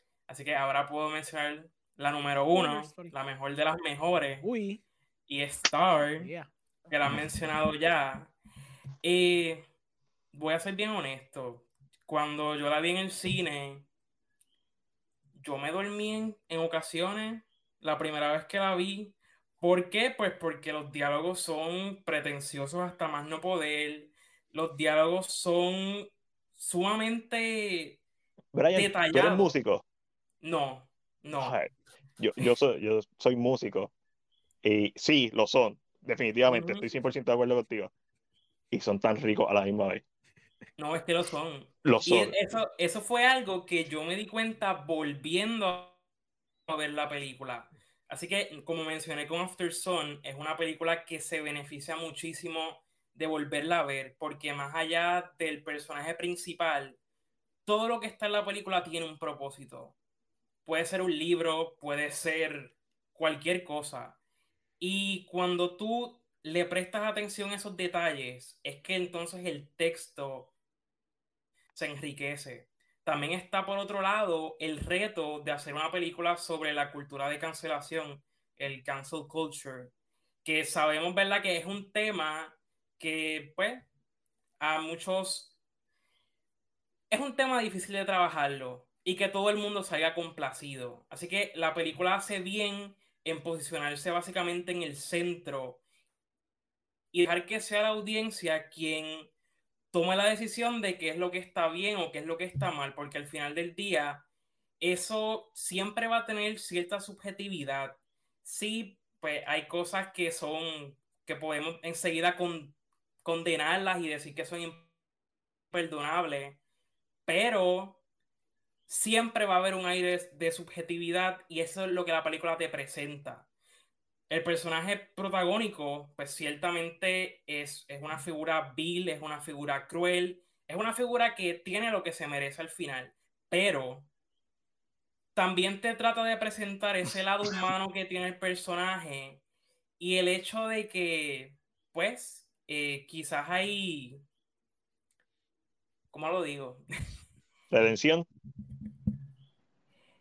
Un poco de pretensión, exacto, un poco de redención al final por el hecho de que tú llegas a conocer también al personaje que no es como una figura caricaturesca que tú dices como que pues tuvo lo que se merecía, tú logras ver ese, ese lado humano del personaje y sí, te, te presenta un poco esos, ¿verdad? La- las dos caras de la moneda con respecto al tema. But sobre that's la what, actuación what de... makes a good character cuando está well rounded, porque es como tú dices, fácilmente pudieron haber hecho esto un personaje bien caricaturesco lo último, como que y I would argue que quizás ya no tiene tanta redención como uno presume. Eso está dispuesto a la audiencia a interpretar si a lo último tuvo redención. ¿No te gusta Monster Hunter? más. ¿Ah? Ah, ¿Tienes algún problema con los otaku y con los furry? ¿Ah? Cancelen a, a, cancelen a Orengo, por favor. Ya que, ya que No, o sea, hablando... Yo encuentro bien interesante el final, sin, sin dar spoilers, pero el, el final es bien, es bien interpretativo. Like, es sumamente interpretativo porque es como, es, como dice Alex, como que tú lo puedes ver como algo bueno, tú lo puedes ver como algo malo. Todo, todo va a depender de a eso lo que tú pienses respecto a ese medio. Y I find it interesting, al igual que pues lo que dice Brian, de que esa mirada central, you know, de, de, de ver todo esto desde una perspectiva neutro y, y objetivo de la cultura de la cancelación, pues es bien interesante porque entonces, al no tener una postura de que, ah, esto es bueno o esto es malo, pues tú estás viendo todas las caras. Y eso da un espacio a que pues la audiencia, pues este, o le guste, o sea, eh, debata y crea esa conversación. Exacto. He visto, iba a mencionar sobre el final, que he visto un tanto de conversación entre las personas que piensan que el final puede llegar a ser un poco racista. Mm. Sobre eso, ¿verdad? Pues es un punto sumamente válido que se traiga a la mesa, pero a la misma vez depende de cómo tú percibas ese final. En mi caso, yo percibí el final no necesariamente como que terminó en un mal lugar, sino que simplemente el personaje evoluciona. Como dicen, o digo, no sé si dicen por ahí, pero algo que me vino a la mente es que el mal nunca muere, simplemente evoluciona. Mm. Y eso es un poco lo que pasa con el personaje protagónico. Ella al final evoluciona y termina en un lugar muy distinto al que pensaba estarlo. Si tú percibes eso como algo negativo, como que ella llegó a un, un sitio donde no quería estar, pues puede que el final te pueda parecer un poco racista por cualquier razón, pero si tú lo percibes como que realmente hubo un cambio en el personaje y en el lugar que termina, pues vas a poder entender mejor el final. Ujú. Antes de terminar de hablar de esta película, ya lo he mencionado, pero lo que hace Kate Blanchett en esta película es una maravilla. Ella nos da monólogos, ella nos da momentos más íntimos, momentos donde ella pierde el control completamente, como lo hizo en Blue Jasmine en su momento. Ella tiene todo el paquete ahí. Así que un gran personaje y es una película que vale la pena ver más de una vez. Todavía hay Ya, mucho. esa, película, esa película está en mis top 10, pero tuve ciertos issues con ciertas partes. Eh, like, for example, cuando sale el clip de Bernstein hablando sobre el art of conducting y eso, yo estaba como que, oh, Jesus, really? Like, like ya, ya yo tenía ensayos de esto durante toda la película, and I get it. Como que, but the movie could have done a lot without a lot, uh, you know, with a lot less como que theory y más pues con lo que hicieron sobre ella actually conducting y las intenciones de ella. And I get that, that Bernstein tiene un montón de, de backdrop con lo de Bernstein y, y tiene eh, lo tiene como inspiración y todo eso, pero I was like, this is the- ya en esta, a, esta hora, en este minuto, como que just don't, como que don't give me that. Eh, I get it. Y, you know, eh, para mí eso fue uno de los issues que tuvo la película. And, and the whole thing about art and conducting y lo que ella habla about how art transcends a lot of like gender and all this, que, que la, la famosa escena del, del estudiante que está hablando de Bach y todo eso. Hay una, hay, algo tuve, the, the movies, even though it's actually treated como alguien mencionó, like a, like a- como una pieza, una composición, it's actually kind of not treated as a composition. I found it a very bland for a movie that rom- romanticizes a lot of like uh, what music is about, you know, like eh, este, Fui yo y me refería a la estructura. la estructura, exacto. Eh, estru- estructuralmente, sí, tú puedes ver eh, el, el intro o la apertura, puedes ver eh, el primer movimiento de la pieza, puedes ver como la pieza de Bach, como estos movimientos, como una fuga. O sea, estos Yeah. movimientos se van combinando en el segundo acto y se sigue repitiendo las mismas cosas. Y puedes pues, eh, verlo como una tragedia al final, en donde este personaje siempre está este momento tenso en la obra, está este momento máximo y después baja, eh, hablando estructuralmente como Ujú. música, casi no muy aleatoria, y después puedes ver cómo eh, hay un- una especie de coda en donde parece que se va a repetir el principio de la película y la cambian. So, hacen un, este, hacen un cambio, hacen un cambio del final y el personaje se va insane y después está el outro. So, a eso es lo que me refiero la, con la película para mí se vende mucho como Verdi y termina siendo Mahler. There's nothing wrong with sí. that, you know. Sí, I get it, I get that. You know, like, y, como estaba hablando música, you're like, okay, well, it's it's it's the structure. Es como una composición, like, yeah, the structure yep. is a composition, but there are a lot of different compositions in yep. a lot of different ways. And the composition itself is very set up to be very dramatic.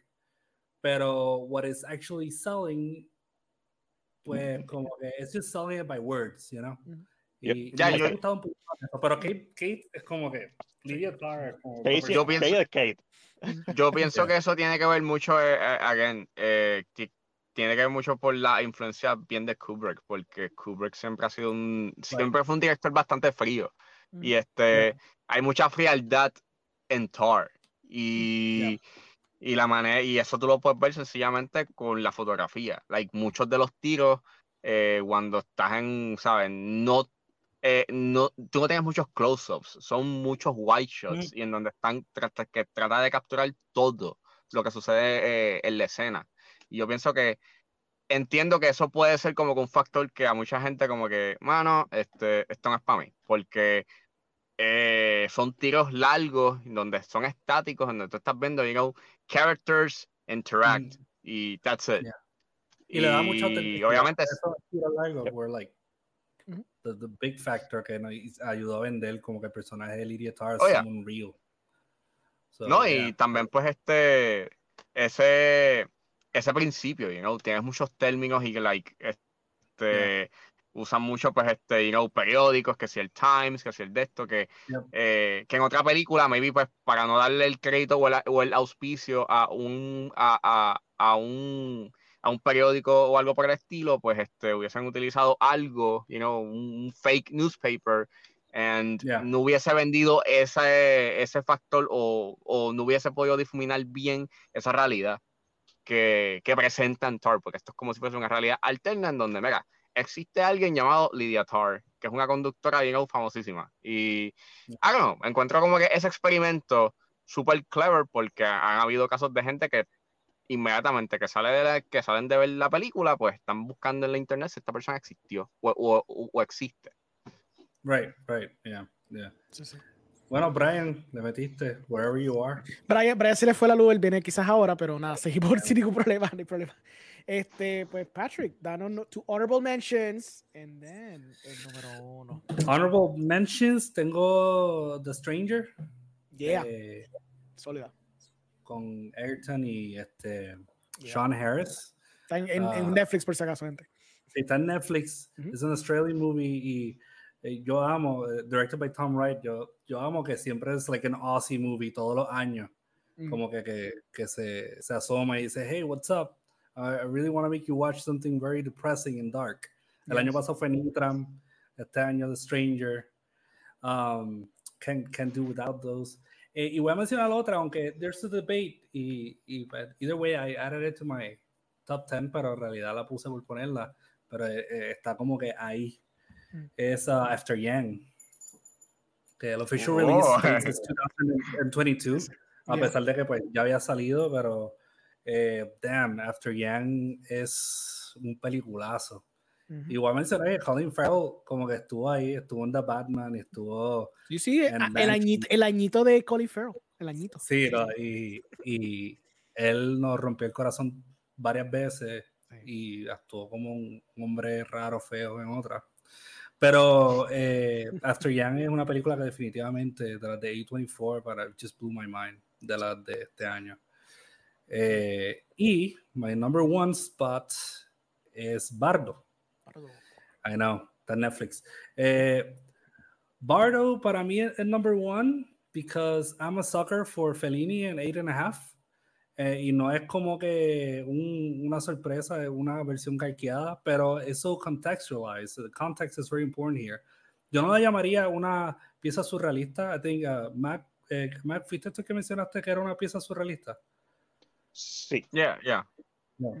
Yo lo llamaría, esto es una bichería, pero la realidad del caso es que context does matter here. Yo le llamaría algo como un realismo mágico. Uh, and, and there's like a, a, very important distinction. This is a, a movie in Mexico. Eh, y para mí como que el surrealismo en México pasó a ser a otro plano y, y, otra cosa totalmente diferente a lo que es como que el realismo mágico. Uh, where like these up these uh, very surrealistic scenes are normalized within a, a, a individual's life y okay. aquellos que están alrededor. Hay, hay que decir, eh, entiendo exactamente lo que estás diciendo.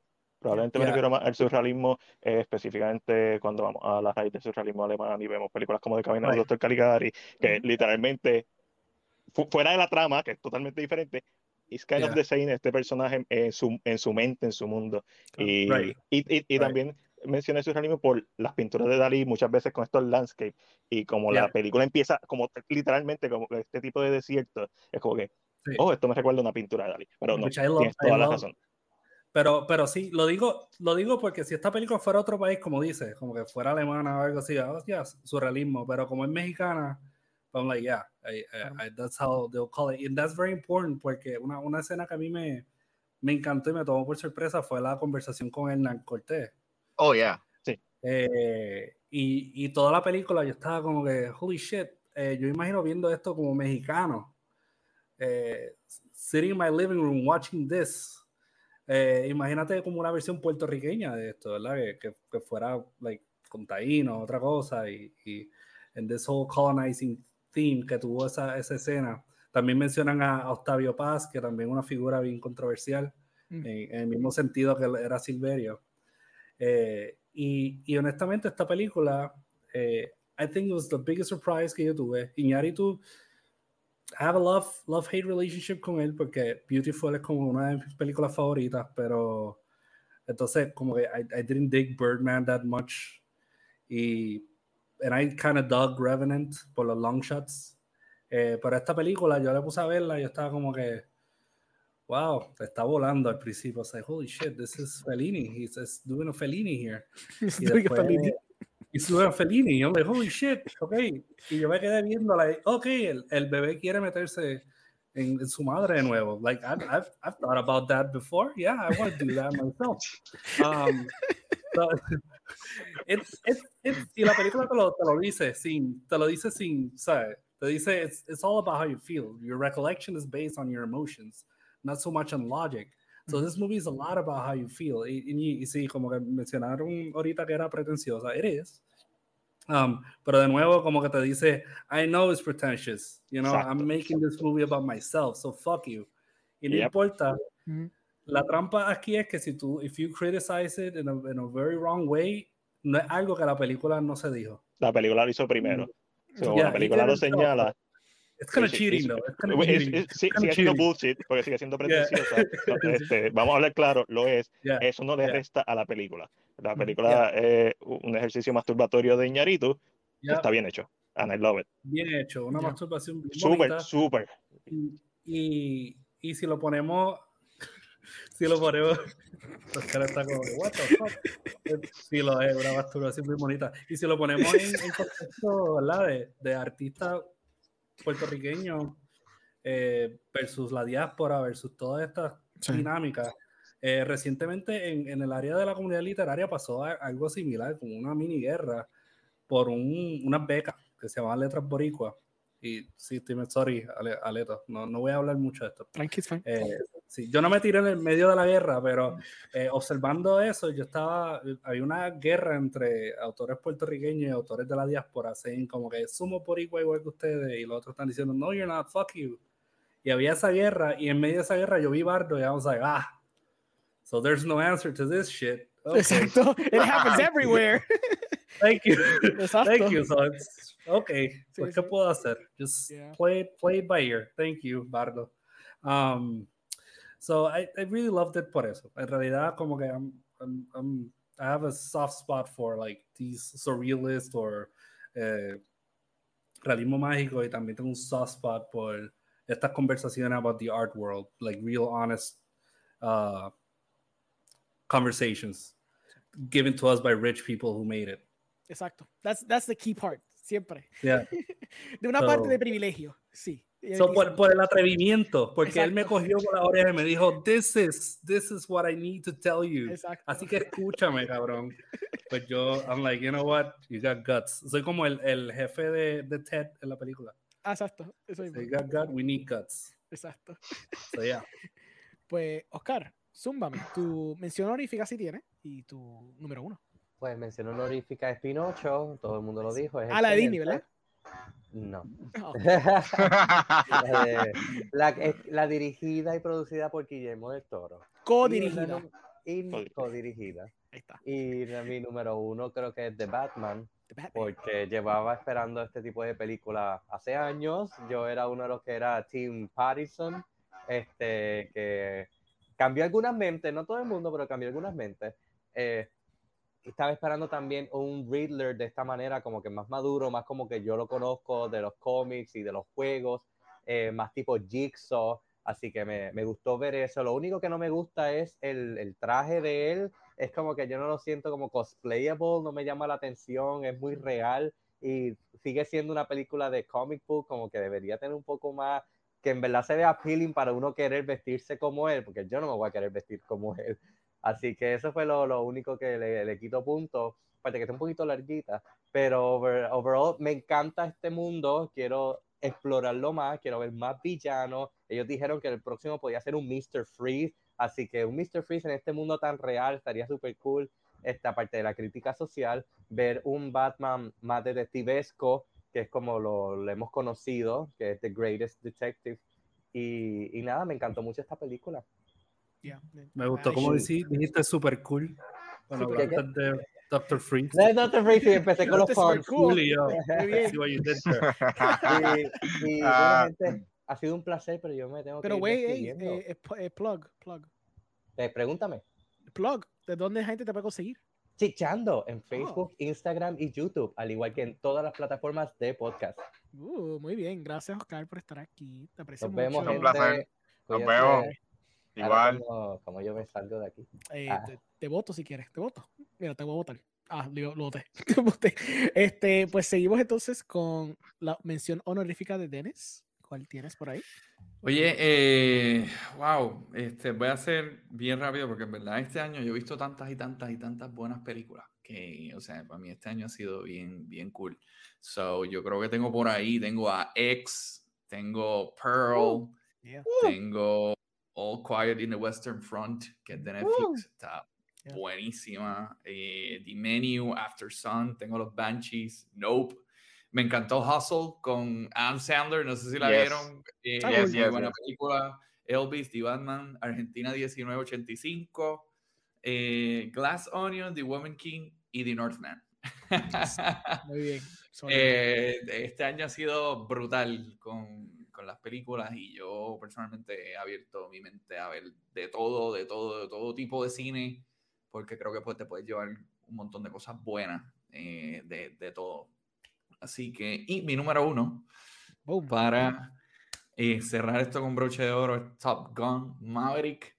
Yo creo que cuando Mac habló de esta película lo describió perfectamente. No, me, no, no tenemos que entrar en tanto detalle en la profundidad de los personajes. Tú dame jets, gente volando, un rescate de misión.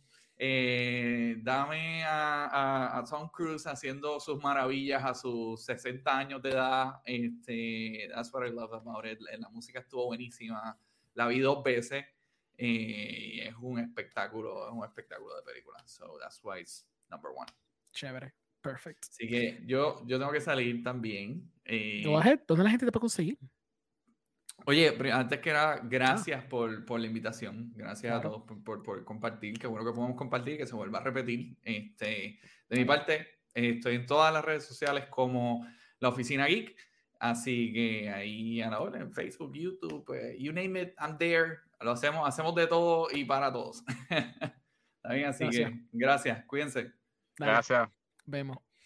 Amanda, ¿cuál es tu eh, honorable mentions? Pues yo tengo eh, Mad God. Nice. Este, esta película es animada. Yo siento que la gente le pasó por encima. No sé qué pasó. La película está en shoulder. Es espectacular. Es casi muda. Porque yo creo que se dicen sí y no. Dos veces Eso en la pasó, película. Amanda. Está en shoulder. casi nadie tiene shoulder. Esta es mi parte del Tú problema. y yo Pero- tenemos shoulder. Pero como quiera se puede conseguir, no está tan Oh, yeah. pela. Así que de verdad está espectacular. eh, stop motion, casi 30 años para hacerla espectacular. Pearl, a mí Pearl me fascinó. Mia Goth botó la bola, de verdad. Yo siento que esa mujer se merecía una nominación a algo por su performance y no tuvo nada.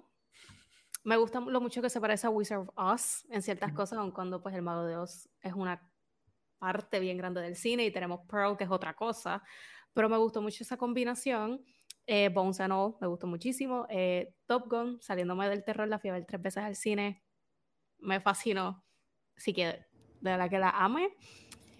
Pero mi número uno es X. Esta película se siente bien Texas Chainsaw Massacre, pero al mismo tiempo bien original. Eh, me encantó que Mia Goth hizo tanto de Maxine como Pearl. El maquillaje, en mi opinión, está espectacular. Eh, tenemos a Jenna Ortega, si eso no es motivación suficiente para verla. O sea, Jenna Ortega tiene un papel más pequeño aquí, pero anyway, lo hace espectacular. Y la historia en general me gusta porque ya va poco a poco, no es que te tiran de lleno con la parte slasher, llega más al final, pero me encanta. Así que de verdad yo quedé enamorada de la película. Me encanta que se siente que fue hecha en los 70 cuando realmente la grabaron esa, en el 2021. Así que Ty West de verdad tiene esa habilidad de hacer una película sentirse que la hicieron en esa época. Y no puedo esperar por su secuela que viene el año que viene y que sigan saliendo más, porque se nota que está planeada, no que la están haciendo por sacar dinero y eso me gusta. ¿Qué No tú lo crees de eso mismo? De, de ese approach que hicieron que como que grabaron Pearl con los mismos chavos y esa pendeja? Me sorprendió mucho cuando se acabó X y ver un teaser de algo llamado Pearl, pero yo dije, "Uh, cool, lo quiero ver. Me gustó que se grabó en secreto, que nadie lo sabía y que fue en el mismo sitio. O sea, que es exactamente lo mismo, me, me fascinó. Y el hecho de que cuando se acabó Pearl, nos dan Maxine. Y a mí me gusta si tú vas a hacer una franquicia que la planees, no que la hagas y meses más tarde digas, ay, quiero hacer una secuela porque gané dinero con esta y quiero sacar más dinero. Ujú. Si vas a hacerme una secuela o una precuela, tengo una intención más allá de dinero, porque se nota, o sea, especialmente las franquicias grandes de terror sabemos que sacan, o sea, Halloween es una excelente ejemplo este año de que hicieron una secuela por hacerla. Sí, sí, sí. Así que, pero bueno, eso fue mi top 5 y yo también pues me tengo que ir retirando. Pues, ¿dónde la gente te puede conseguir?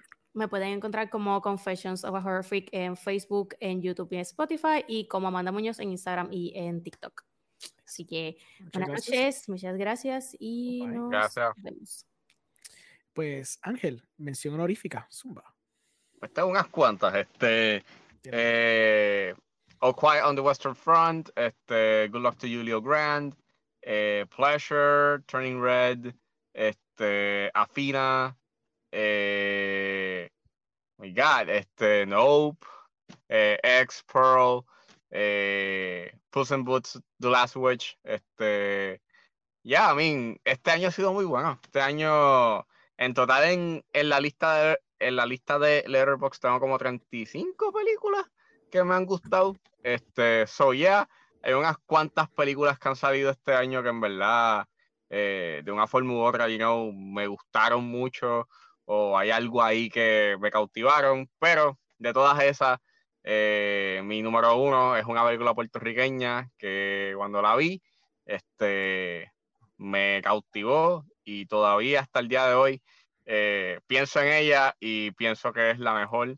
posiblemente la mejor película que se haya, que se haya hecho en Puerto Rico y estoy hablando de Picando Adelante. Una película de teatro breve. Eh, para mí, wow, esta película es esto, esto es cine. Este es el cine que se tiene que hacer en Puerto Rico con respecto a los guiones, porque eh, yo sé que hacer cine es complicado, difícil, pero eh, pienso de que muchas de las producciones que se hacen aquí eh, flaquean un poco en el aspecto de la narrativa, en donde pues o la narrativa no se desarrolla por completo o por limitaciones del presupuesto, pues tienen que hacer unos, unos recortes y pues no, lo, no llegan a lograr como que ese, ese, ¿sabes? Ese potencial completo que podía tener pues ese, ese proyecto.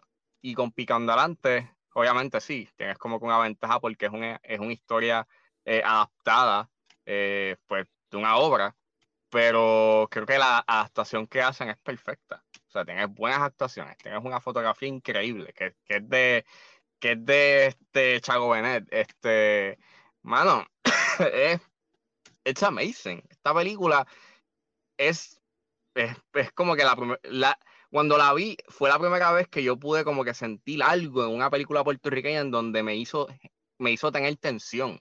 En ninguna película puertorriqueña yo había sentido tensión. Y I was like, ¿qué es esto? ¿Qué está pasando aquí? Porque yo estoy tenso. Y claro, es por los personajes, porque even though está en esta situación que pues es bien bizarra, este, tú lo, son personajes que tú te puedes identificar, que pueden ser, you know, fácilmente un vecino tuyo o un familiar tuyo. Y it's amazing, mano. O sea, en verdad, I'm really hopeful. O sea, cuando terminé de ver esta película me hizo pensar como que diablo. O sea, hicieron una buena mezcla entre lo comercial y este cine de autor, que it's amazing, pero a la misma vez, pues, me da un hope de que aquí en Puerto Rico se pueden hacer producciones como esta, en donde tengas un guion sólido, en donde, eh, a pesar de las limitaciones que tenemos como industria, eh, puedes hacer una historia que eh, trasciende, trasciende tiempo, trasciende espacio y ya, ¿verdad? Para mí es, de la, es la mejor película que se haya hecho en Puerto Rico en estos momentos, en estos últimos tiempos. Ya, en verdad, y este año ha sido muy peculiar para el cine puertorriqueño, porque hemos tenido 13 producciones, que ha sido más, mucho más de lo normal. Claro, ha sido porque a veces algunas se aguantaron por pandemia, pero otras genuinamente iban a ser este año como tal. Y realmente he visto buen cine, tú sabes. a mí me gustó también, además de Picando Adelante, también me encantó mucho La Serán Dueñas de la Tierra. Em, también la que, la que va a estrenar este, mañana mismo, Receta incluida. Que receta incluida también, que estuvo en el South by Southwest. Esa película también estuvo muy buena en cuestión del character study que hizo Juliana Maite. Ha habido mucho cine, mucho cine bueno y variado, que quizás, maybe, you know, Picando la might not be your cup of tea, pero también va a haber algo porque hubo hasta una película de acción este año que salió. este, ha habido mucho tipo de cine diferente y variado, este, que hay algo para todo el mundo. Este, y ha sido nice porque ha habido entonces como que ese push para, para propuestas diferentes que, pues, quizás no todas están al mismo nivel o quizás el guion falta, algún aspecto falte, pero se está produciendo, se está creando, o quizás estemos llegando a ese punto donde nosotros queremos estar en la industria del cine, donde podamos ir al cine a decir, ah, yo quiero ver tal película puertorriqueña porque hay algo interesante que quiero ver. Este... No, y que lo que viene está excelente, o sea, viene la pecera, que está en Sundance, o sea, está en Sundance. que iba a decir el Shakti. ah, claro, sí, el poder de Pero técnicamente es un re-release, ya salió, tú sabes. pero sí, yo quiero verla. Quiero Shut the fuck up. En IMAX. En IMAX. en IMAX, por favor. Si no es IMAX, no quiero verla. Este, pues nada, yo que voy a tirar unas menciones honoríficas rápido. Um, All the Beauty in the Bloodshed, que la había mencionado previamente, este, el documental es excelente de, de Nan Goldin y de su struggle con el opioid eh, epidemic como tal opioid epidemic y su struggle personal con, con opioids y como ella navegó eso, está bien excelente, está bien lograda. Eh, otra película que está excelente también es A Hero, que pues tiene su share of controversies porque pues el director es muy probable que plagiarizó la joroba película, pero no cabe negar que pues es un excelente director. Me gustó Separation y me gustó la otra que había hecho, que My, The Name Escapes Me, pero es una buena película sobre pues esta persona que because of a series of unfortunate events, su vida cada vez se pone más y más complicada. Um, otra película que quiero highlight es You Won't Be Alone, que básicamente como que like a weird Terrence Malick artsy witch movie. A mí me encantó, una película que pues tuve en Sundance y gracias a que la vi en Sundance porque honestamente si no viste en Sundance quizás nunca lo hubiera visto. A mí me tripió. Este Brother, esa película fue tan confusa. A mí me encantó. ¿Te acuerdas? La vimos, la vimos a la, vez. I know, but I was loving it. I was loving it. Yo estaba como que, ¿qué es esto? Me enseñaron la tipa la ¿dónde carajo está? Como que sal ya, sal. y sale cinco minutos y después se vuelve a ir. Está, chido, pero yo estaba tan confundido en la fucking película. No, y también la hora que la vimos, porque pues para, la gente que lo sabe, en Sondas, ellos, ellos, ellos van a la hora, a los horarios de ellos. Nosotros estamos viendo películas a las 1 de la mañana. En nuestro... A la mañana. sí, en esa película. Ah. Sí, no, yeah. fue, Estábamos en el premiere viendo a la hora de la mañana. y yo try not to hate message el director en el Q&A. Pero él, él, habló, sí, él habló de Waves, de Virginia Woolf, and I was like, that's very on point. Yo pensé mucho en mm. Virginia Woolf viéndola. So it's, it's like kind of a surprise when you, when you watch it. Sí, sí, Pero todos los estrenos, o sea, pero ¿cuánto tienes para ver la película en Sundance? Um, you have a block, si no me equivoco, ¿verdad? Eh, Bueno, si es el estreno, I think you have a very limited block. Y después have Yeah. 24 hours, si no me equivoco. Yeah. Sí. Yo me acuerdo que Ah, alguna, Pero, alguna- pero la, ventaja, la, la ventaja de ir al premiere es que puede ir al QA Exacto. y Sí, zumbar como, que, como un meeting. Yeah. No, porque yo estoy este, esperando a ver si ellos tiran este, los tickets individuales para ver la pecera. I hope que ellos la pongan este. Creo que la van a tirar este año. Yo Sí, sí, sí, recibí no. un email y ya estaban, ya están preparándose para, Sí. para enero ahora. Sí, van a hacer un, va a haber un, obviamente, pues para la gente que le invitaron para la prensa, yo no fui uno de ellos, pero para la gente que sí, pues, bene- be- beneficiados son, pero sí, si no me equivoco, Sundance va a tener casi su selección entera o una selección específica que va a estar digital una semana después del Yeah. Sundance Festival como tal. Ahora, la pecera es more than likely que va a estar porque si va a hablar claro, el gringo no le importan los releases internacionales, they'll just throw it out there digital, pero para las cosas cool, este, o sea, indie americanas, they'll hold off ese online release. Porque que pues, para este, Infinity Pool. claro, Like, Infinity Pool, no esperes este. Exacto, es bien improbable que esa la tiren, por ejemplo, en digital. I wish, I hope, estaría cool. pero Hacho, está, no, está ya cool, pero. Pero, eso, pero it's ver. very likely que no va a pasar. Pero either way, para la gente que, ¿verdad? Quiere esas películas, eh, chequenlo cuando salga Sondas los tickets individuales y chequen, porque more than likely you might find something interesting. Y claro, el ticket es 20 pesos, so obviamente it's not super accessible para todo el mundo, pero si hay alguna, alguna que por la premisa te gusta o algún actor, actriz que Yeah. quieres ver, date chance porque lo cool de ver, ver estas películas con tiempo es que a veces puede pasar el año entero y no la ves de nuevo. Porque Ujú. pasó con, no- creo que había una que salió los otros días. Speak No que- Evil salió. Ah, Sí, este. La de. ¿Cómo se llama? Ah, Este. Eh, Hell, el mismo Fire of Love se tardó cuatro, siete meses en salir. Yeah. We're all going. Ajá, la Ah, de. también. Love La de. We're all going to the World's Fair. Sí, exacto. Sí, por eso mismo. Eso que pasa mucho, que a veces estas películas por distribución, que eso no es culpa de nadie, por distribución, pues se tardan en- entonces en salir. Este, y una película más que quiero highlight, solo por ser algo fun, eh, Jackass Forever. Está brutal, fun, divertida. Me recuerda a mi, mi, mi high school. Siempre yo con Sí. mis panas todas esas películas y, y we would try to replicate it hasta que alguien se echó una pierna un poquito too badly y después we stopped doing that. Pero, you know, it was, it was fun. It was like a nice reunion de, de como que bros que la visto un buen tiempo. Eso fue lo que era la El película. Godzilla estaba lindo. ¿no? Sí, ma- ah, sí, eso fue la mejor parte, fue precioso. I love that, de verdad fue bello. Este, pues nada, mi número uno eh, es After Young, que gracias a Dios que Patrick lo mencionó, porque yo pensé que nadie se iba a acordar de esta preciosa, preciosa, preciosa película. Ah.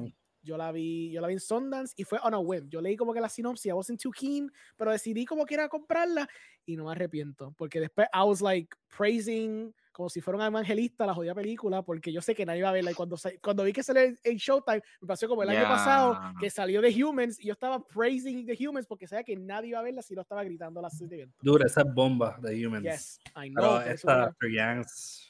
Sí. Pero Sí. esos son, pero esos, pero esos son producciones, o sea, yo sé que eso es de A24, pero eso es como una coproducción con Showtime o What ends Oh. up happening es que eh, A24 creo que las compra las hace, no estoy seguro en este caso qué fue lo que pasó, pero sé que ellos tienen unos deals con Showtime y con Apple. Y entonces ellos tiran, por ejemplo, Cast- Castaway, creo que era la película que ellos tiraron Ajá. para este año de, en, en Apple. Pues eh, aquí Showtime fue, la que tiraron fue After Young. So I think que they have these deals donde para estos streaming services they give like a movie para ellos cada año. Y pues este caso Pues- fue After Young. porque como estoy viendo de que pues en HBO Max están poniendo las películas de A24, no sé si en el futuro maybe. Son las viejas. Están poniendo las viejas, pero Yeah. who knows que puede que sea un deal también que están crafteando ahí para que quizás for future releases, cosas más current las tiren entonces ahí primero. Who knows? Porque pues ellos están tanteando con estrategia porque ahora mismo como A24 is so hot right now, jaja, su, su lander code. Pues este, yo creo que ellos están tanteando ver quién le da más chavos, quién le dan contratos buenos para entonces coger esas películas y ponerlos en sus streaming services.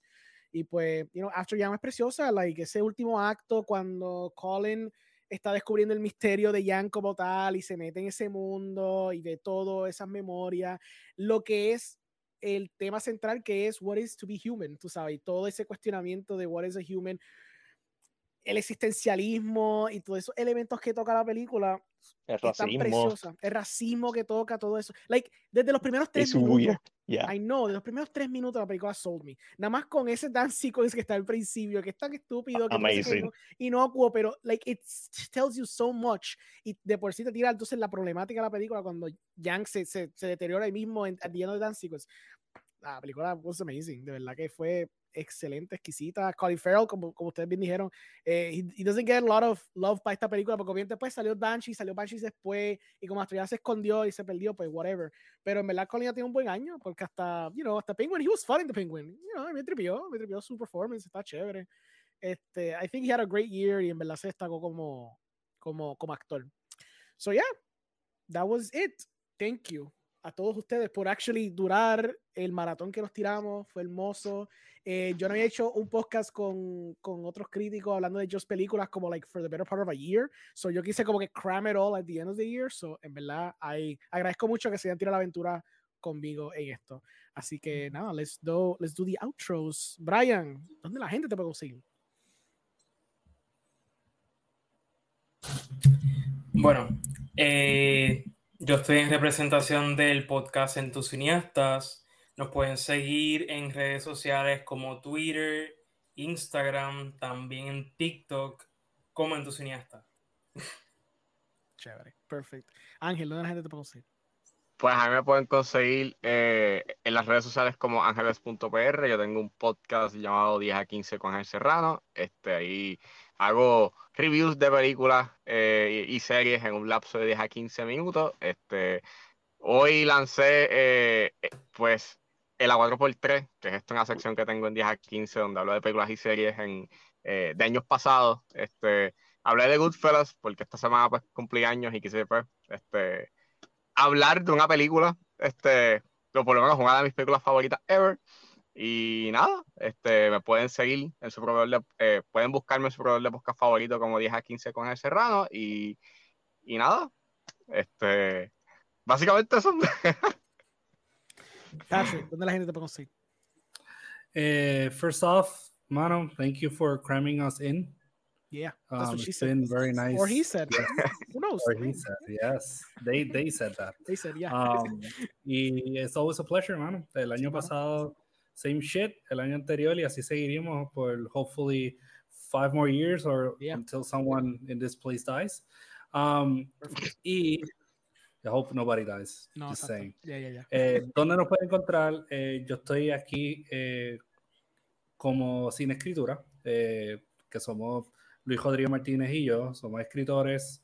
So, eh, nuestro ángulo es un poquito más literario, pero eh, we talk a lot about movies. So, nuestro ángulo es eh, determinar paralelos entre um, cuentos, obras literarias y diferentes tipos de películas. Y hablamos mucha, pero mucha, pero mucha mierda. Así que nos pueden encontrar en Instagram, Facebook, donde sea, como Cine Escritura Podcast. Y pues a mí me pueden encontrar como Patrick O'Neill, eh, escritor. Y también tenemos cineescritura.com. pueden visitar nuestro website y ahí tenemos todos los episodios, más artículos, más otras cosas. Así que, de nuevo, Alex, thank you for everything. And it's been a pleasure hablar con ustedes. De verdad que it's always, it's always nice. Igualmente. Eh, Mac, ¿dónde la gente te puede conseguir? La gente me puede conseguir en CinePR en todas las redes sociales y los jueves me pueden conseguir en One Shot Movie Podcast junto a Eric Rodríguez de David TV y Alessandra Núñez de Segunda Alessandra. Cualquier red social como CinePR probablemente me van a encontrar. Sí, Exacto. si, la- si la escribe, la pega. sí, Básicamente. probablemente. Sí, sí, sí. Pues nada, me pueden conseguir aquí en Cinemas Podcast, cinemaspodcast.com, estoy Spotify, Instagram, Twitter, todos lados. Um, yo he colaborado basically con todos ustedes. So, en algún episodio probablemente he estado también con ustedes hablando de algo. So, yeah, I'm just like, I like talking about movies. That's, that's who I am. Este, I hope que hayan disfrutado hoy. Mañana, 29 de diciembre, va a ser exactamente esto mismo con siete personas más, si no me equivoco. Así que vamos a estar hablando de otros top 5 que, by the way, son bien variados. So, deberían ver el episodio de mañana porque me di cuenta que con, con el colectivo que usamos, que cogí aquí, el colectivo de mañana, gustos bastante diferentes. Claro, eh, eh, spoilers, Everything Everywhere está también par, par de el otro top, top de allá de mañana, pero regardless, hay muchas otras películas curiosamente diferentes de las que se mencionaron hoy, por eso es que estaba cool entonces haber hecho esto, y también es porque pues yo antojado de querer ver con, de cine con mucha gente, así que, yeah. Y entonces el viernes eh, va a ser el episodio de Juliana Maite, donde va a estar hablando de receta incluida, yo la conozco a ella desde, va, que yo estoy en bachillerato, yo la conozco por mucho tiempo, y es una excelente cineasta, so ya nos está hablando un poquito de su proceso como, como directora, como guionista, este, desarrollando pues, sus cortometrajes y eventualmente lo que fue termina, lo que terminó siendo entonces recetaron incluida. Y su proceso, cómo fue estar en South, South by Southwest y todo eso. Así que el viernes a las 7 pm, no se lo pierdan, eh, diciembre 30, we're gonna be talking con Juliana Mete. Así que, thank you everybody. Gracias por estar aquí y pues nada, nos vemos en la próxima. Bye bye.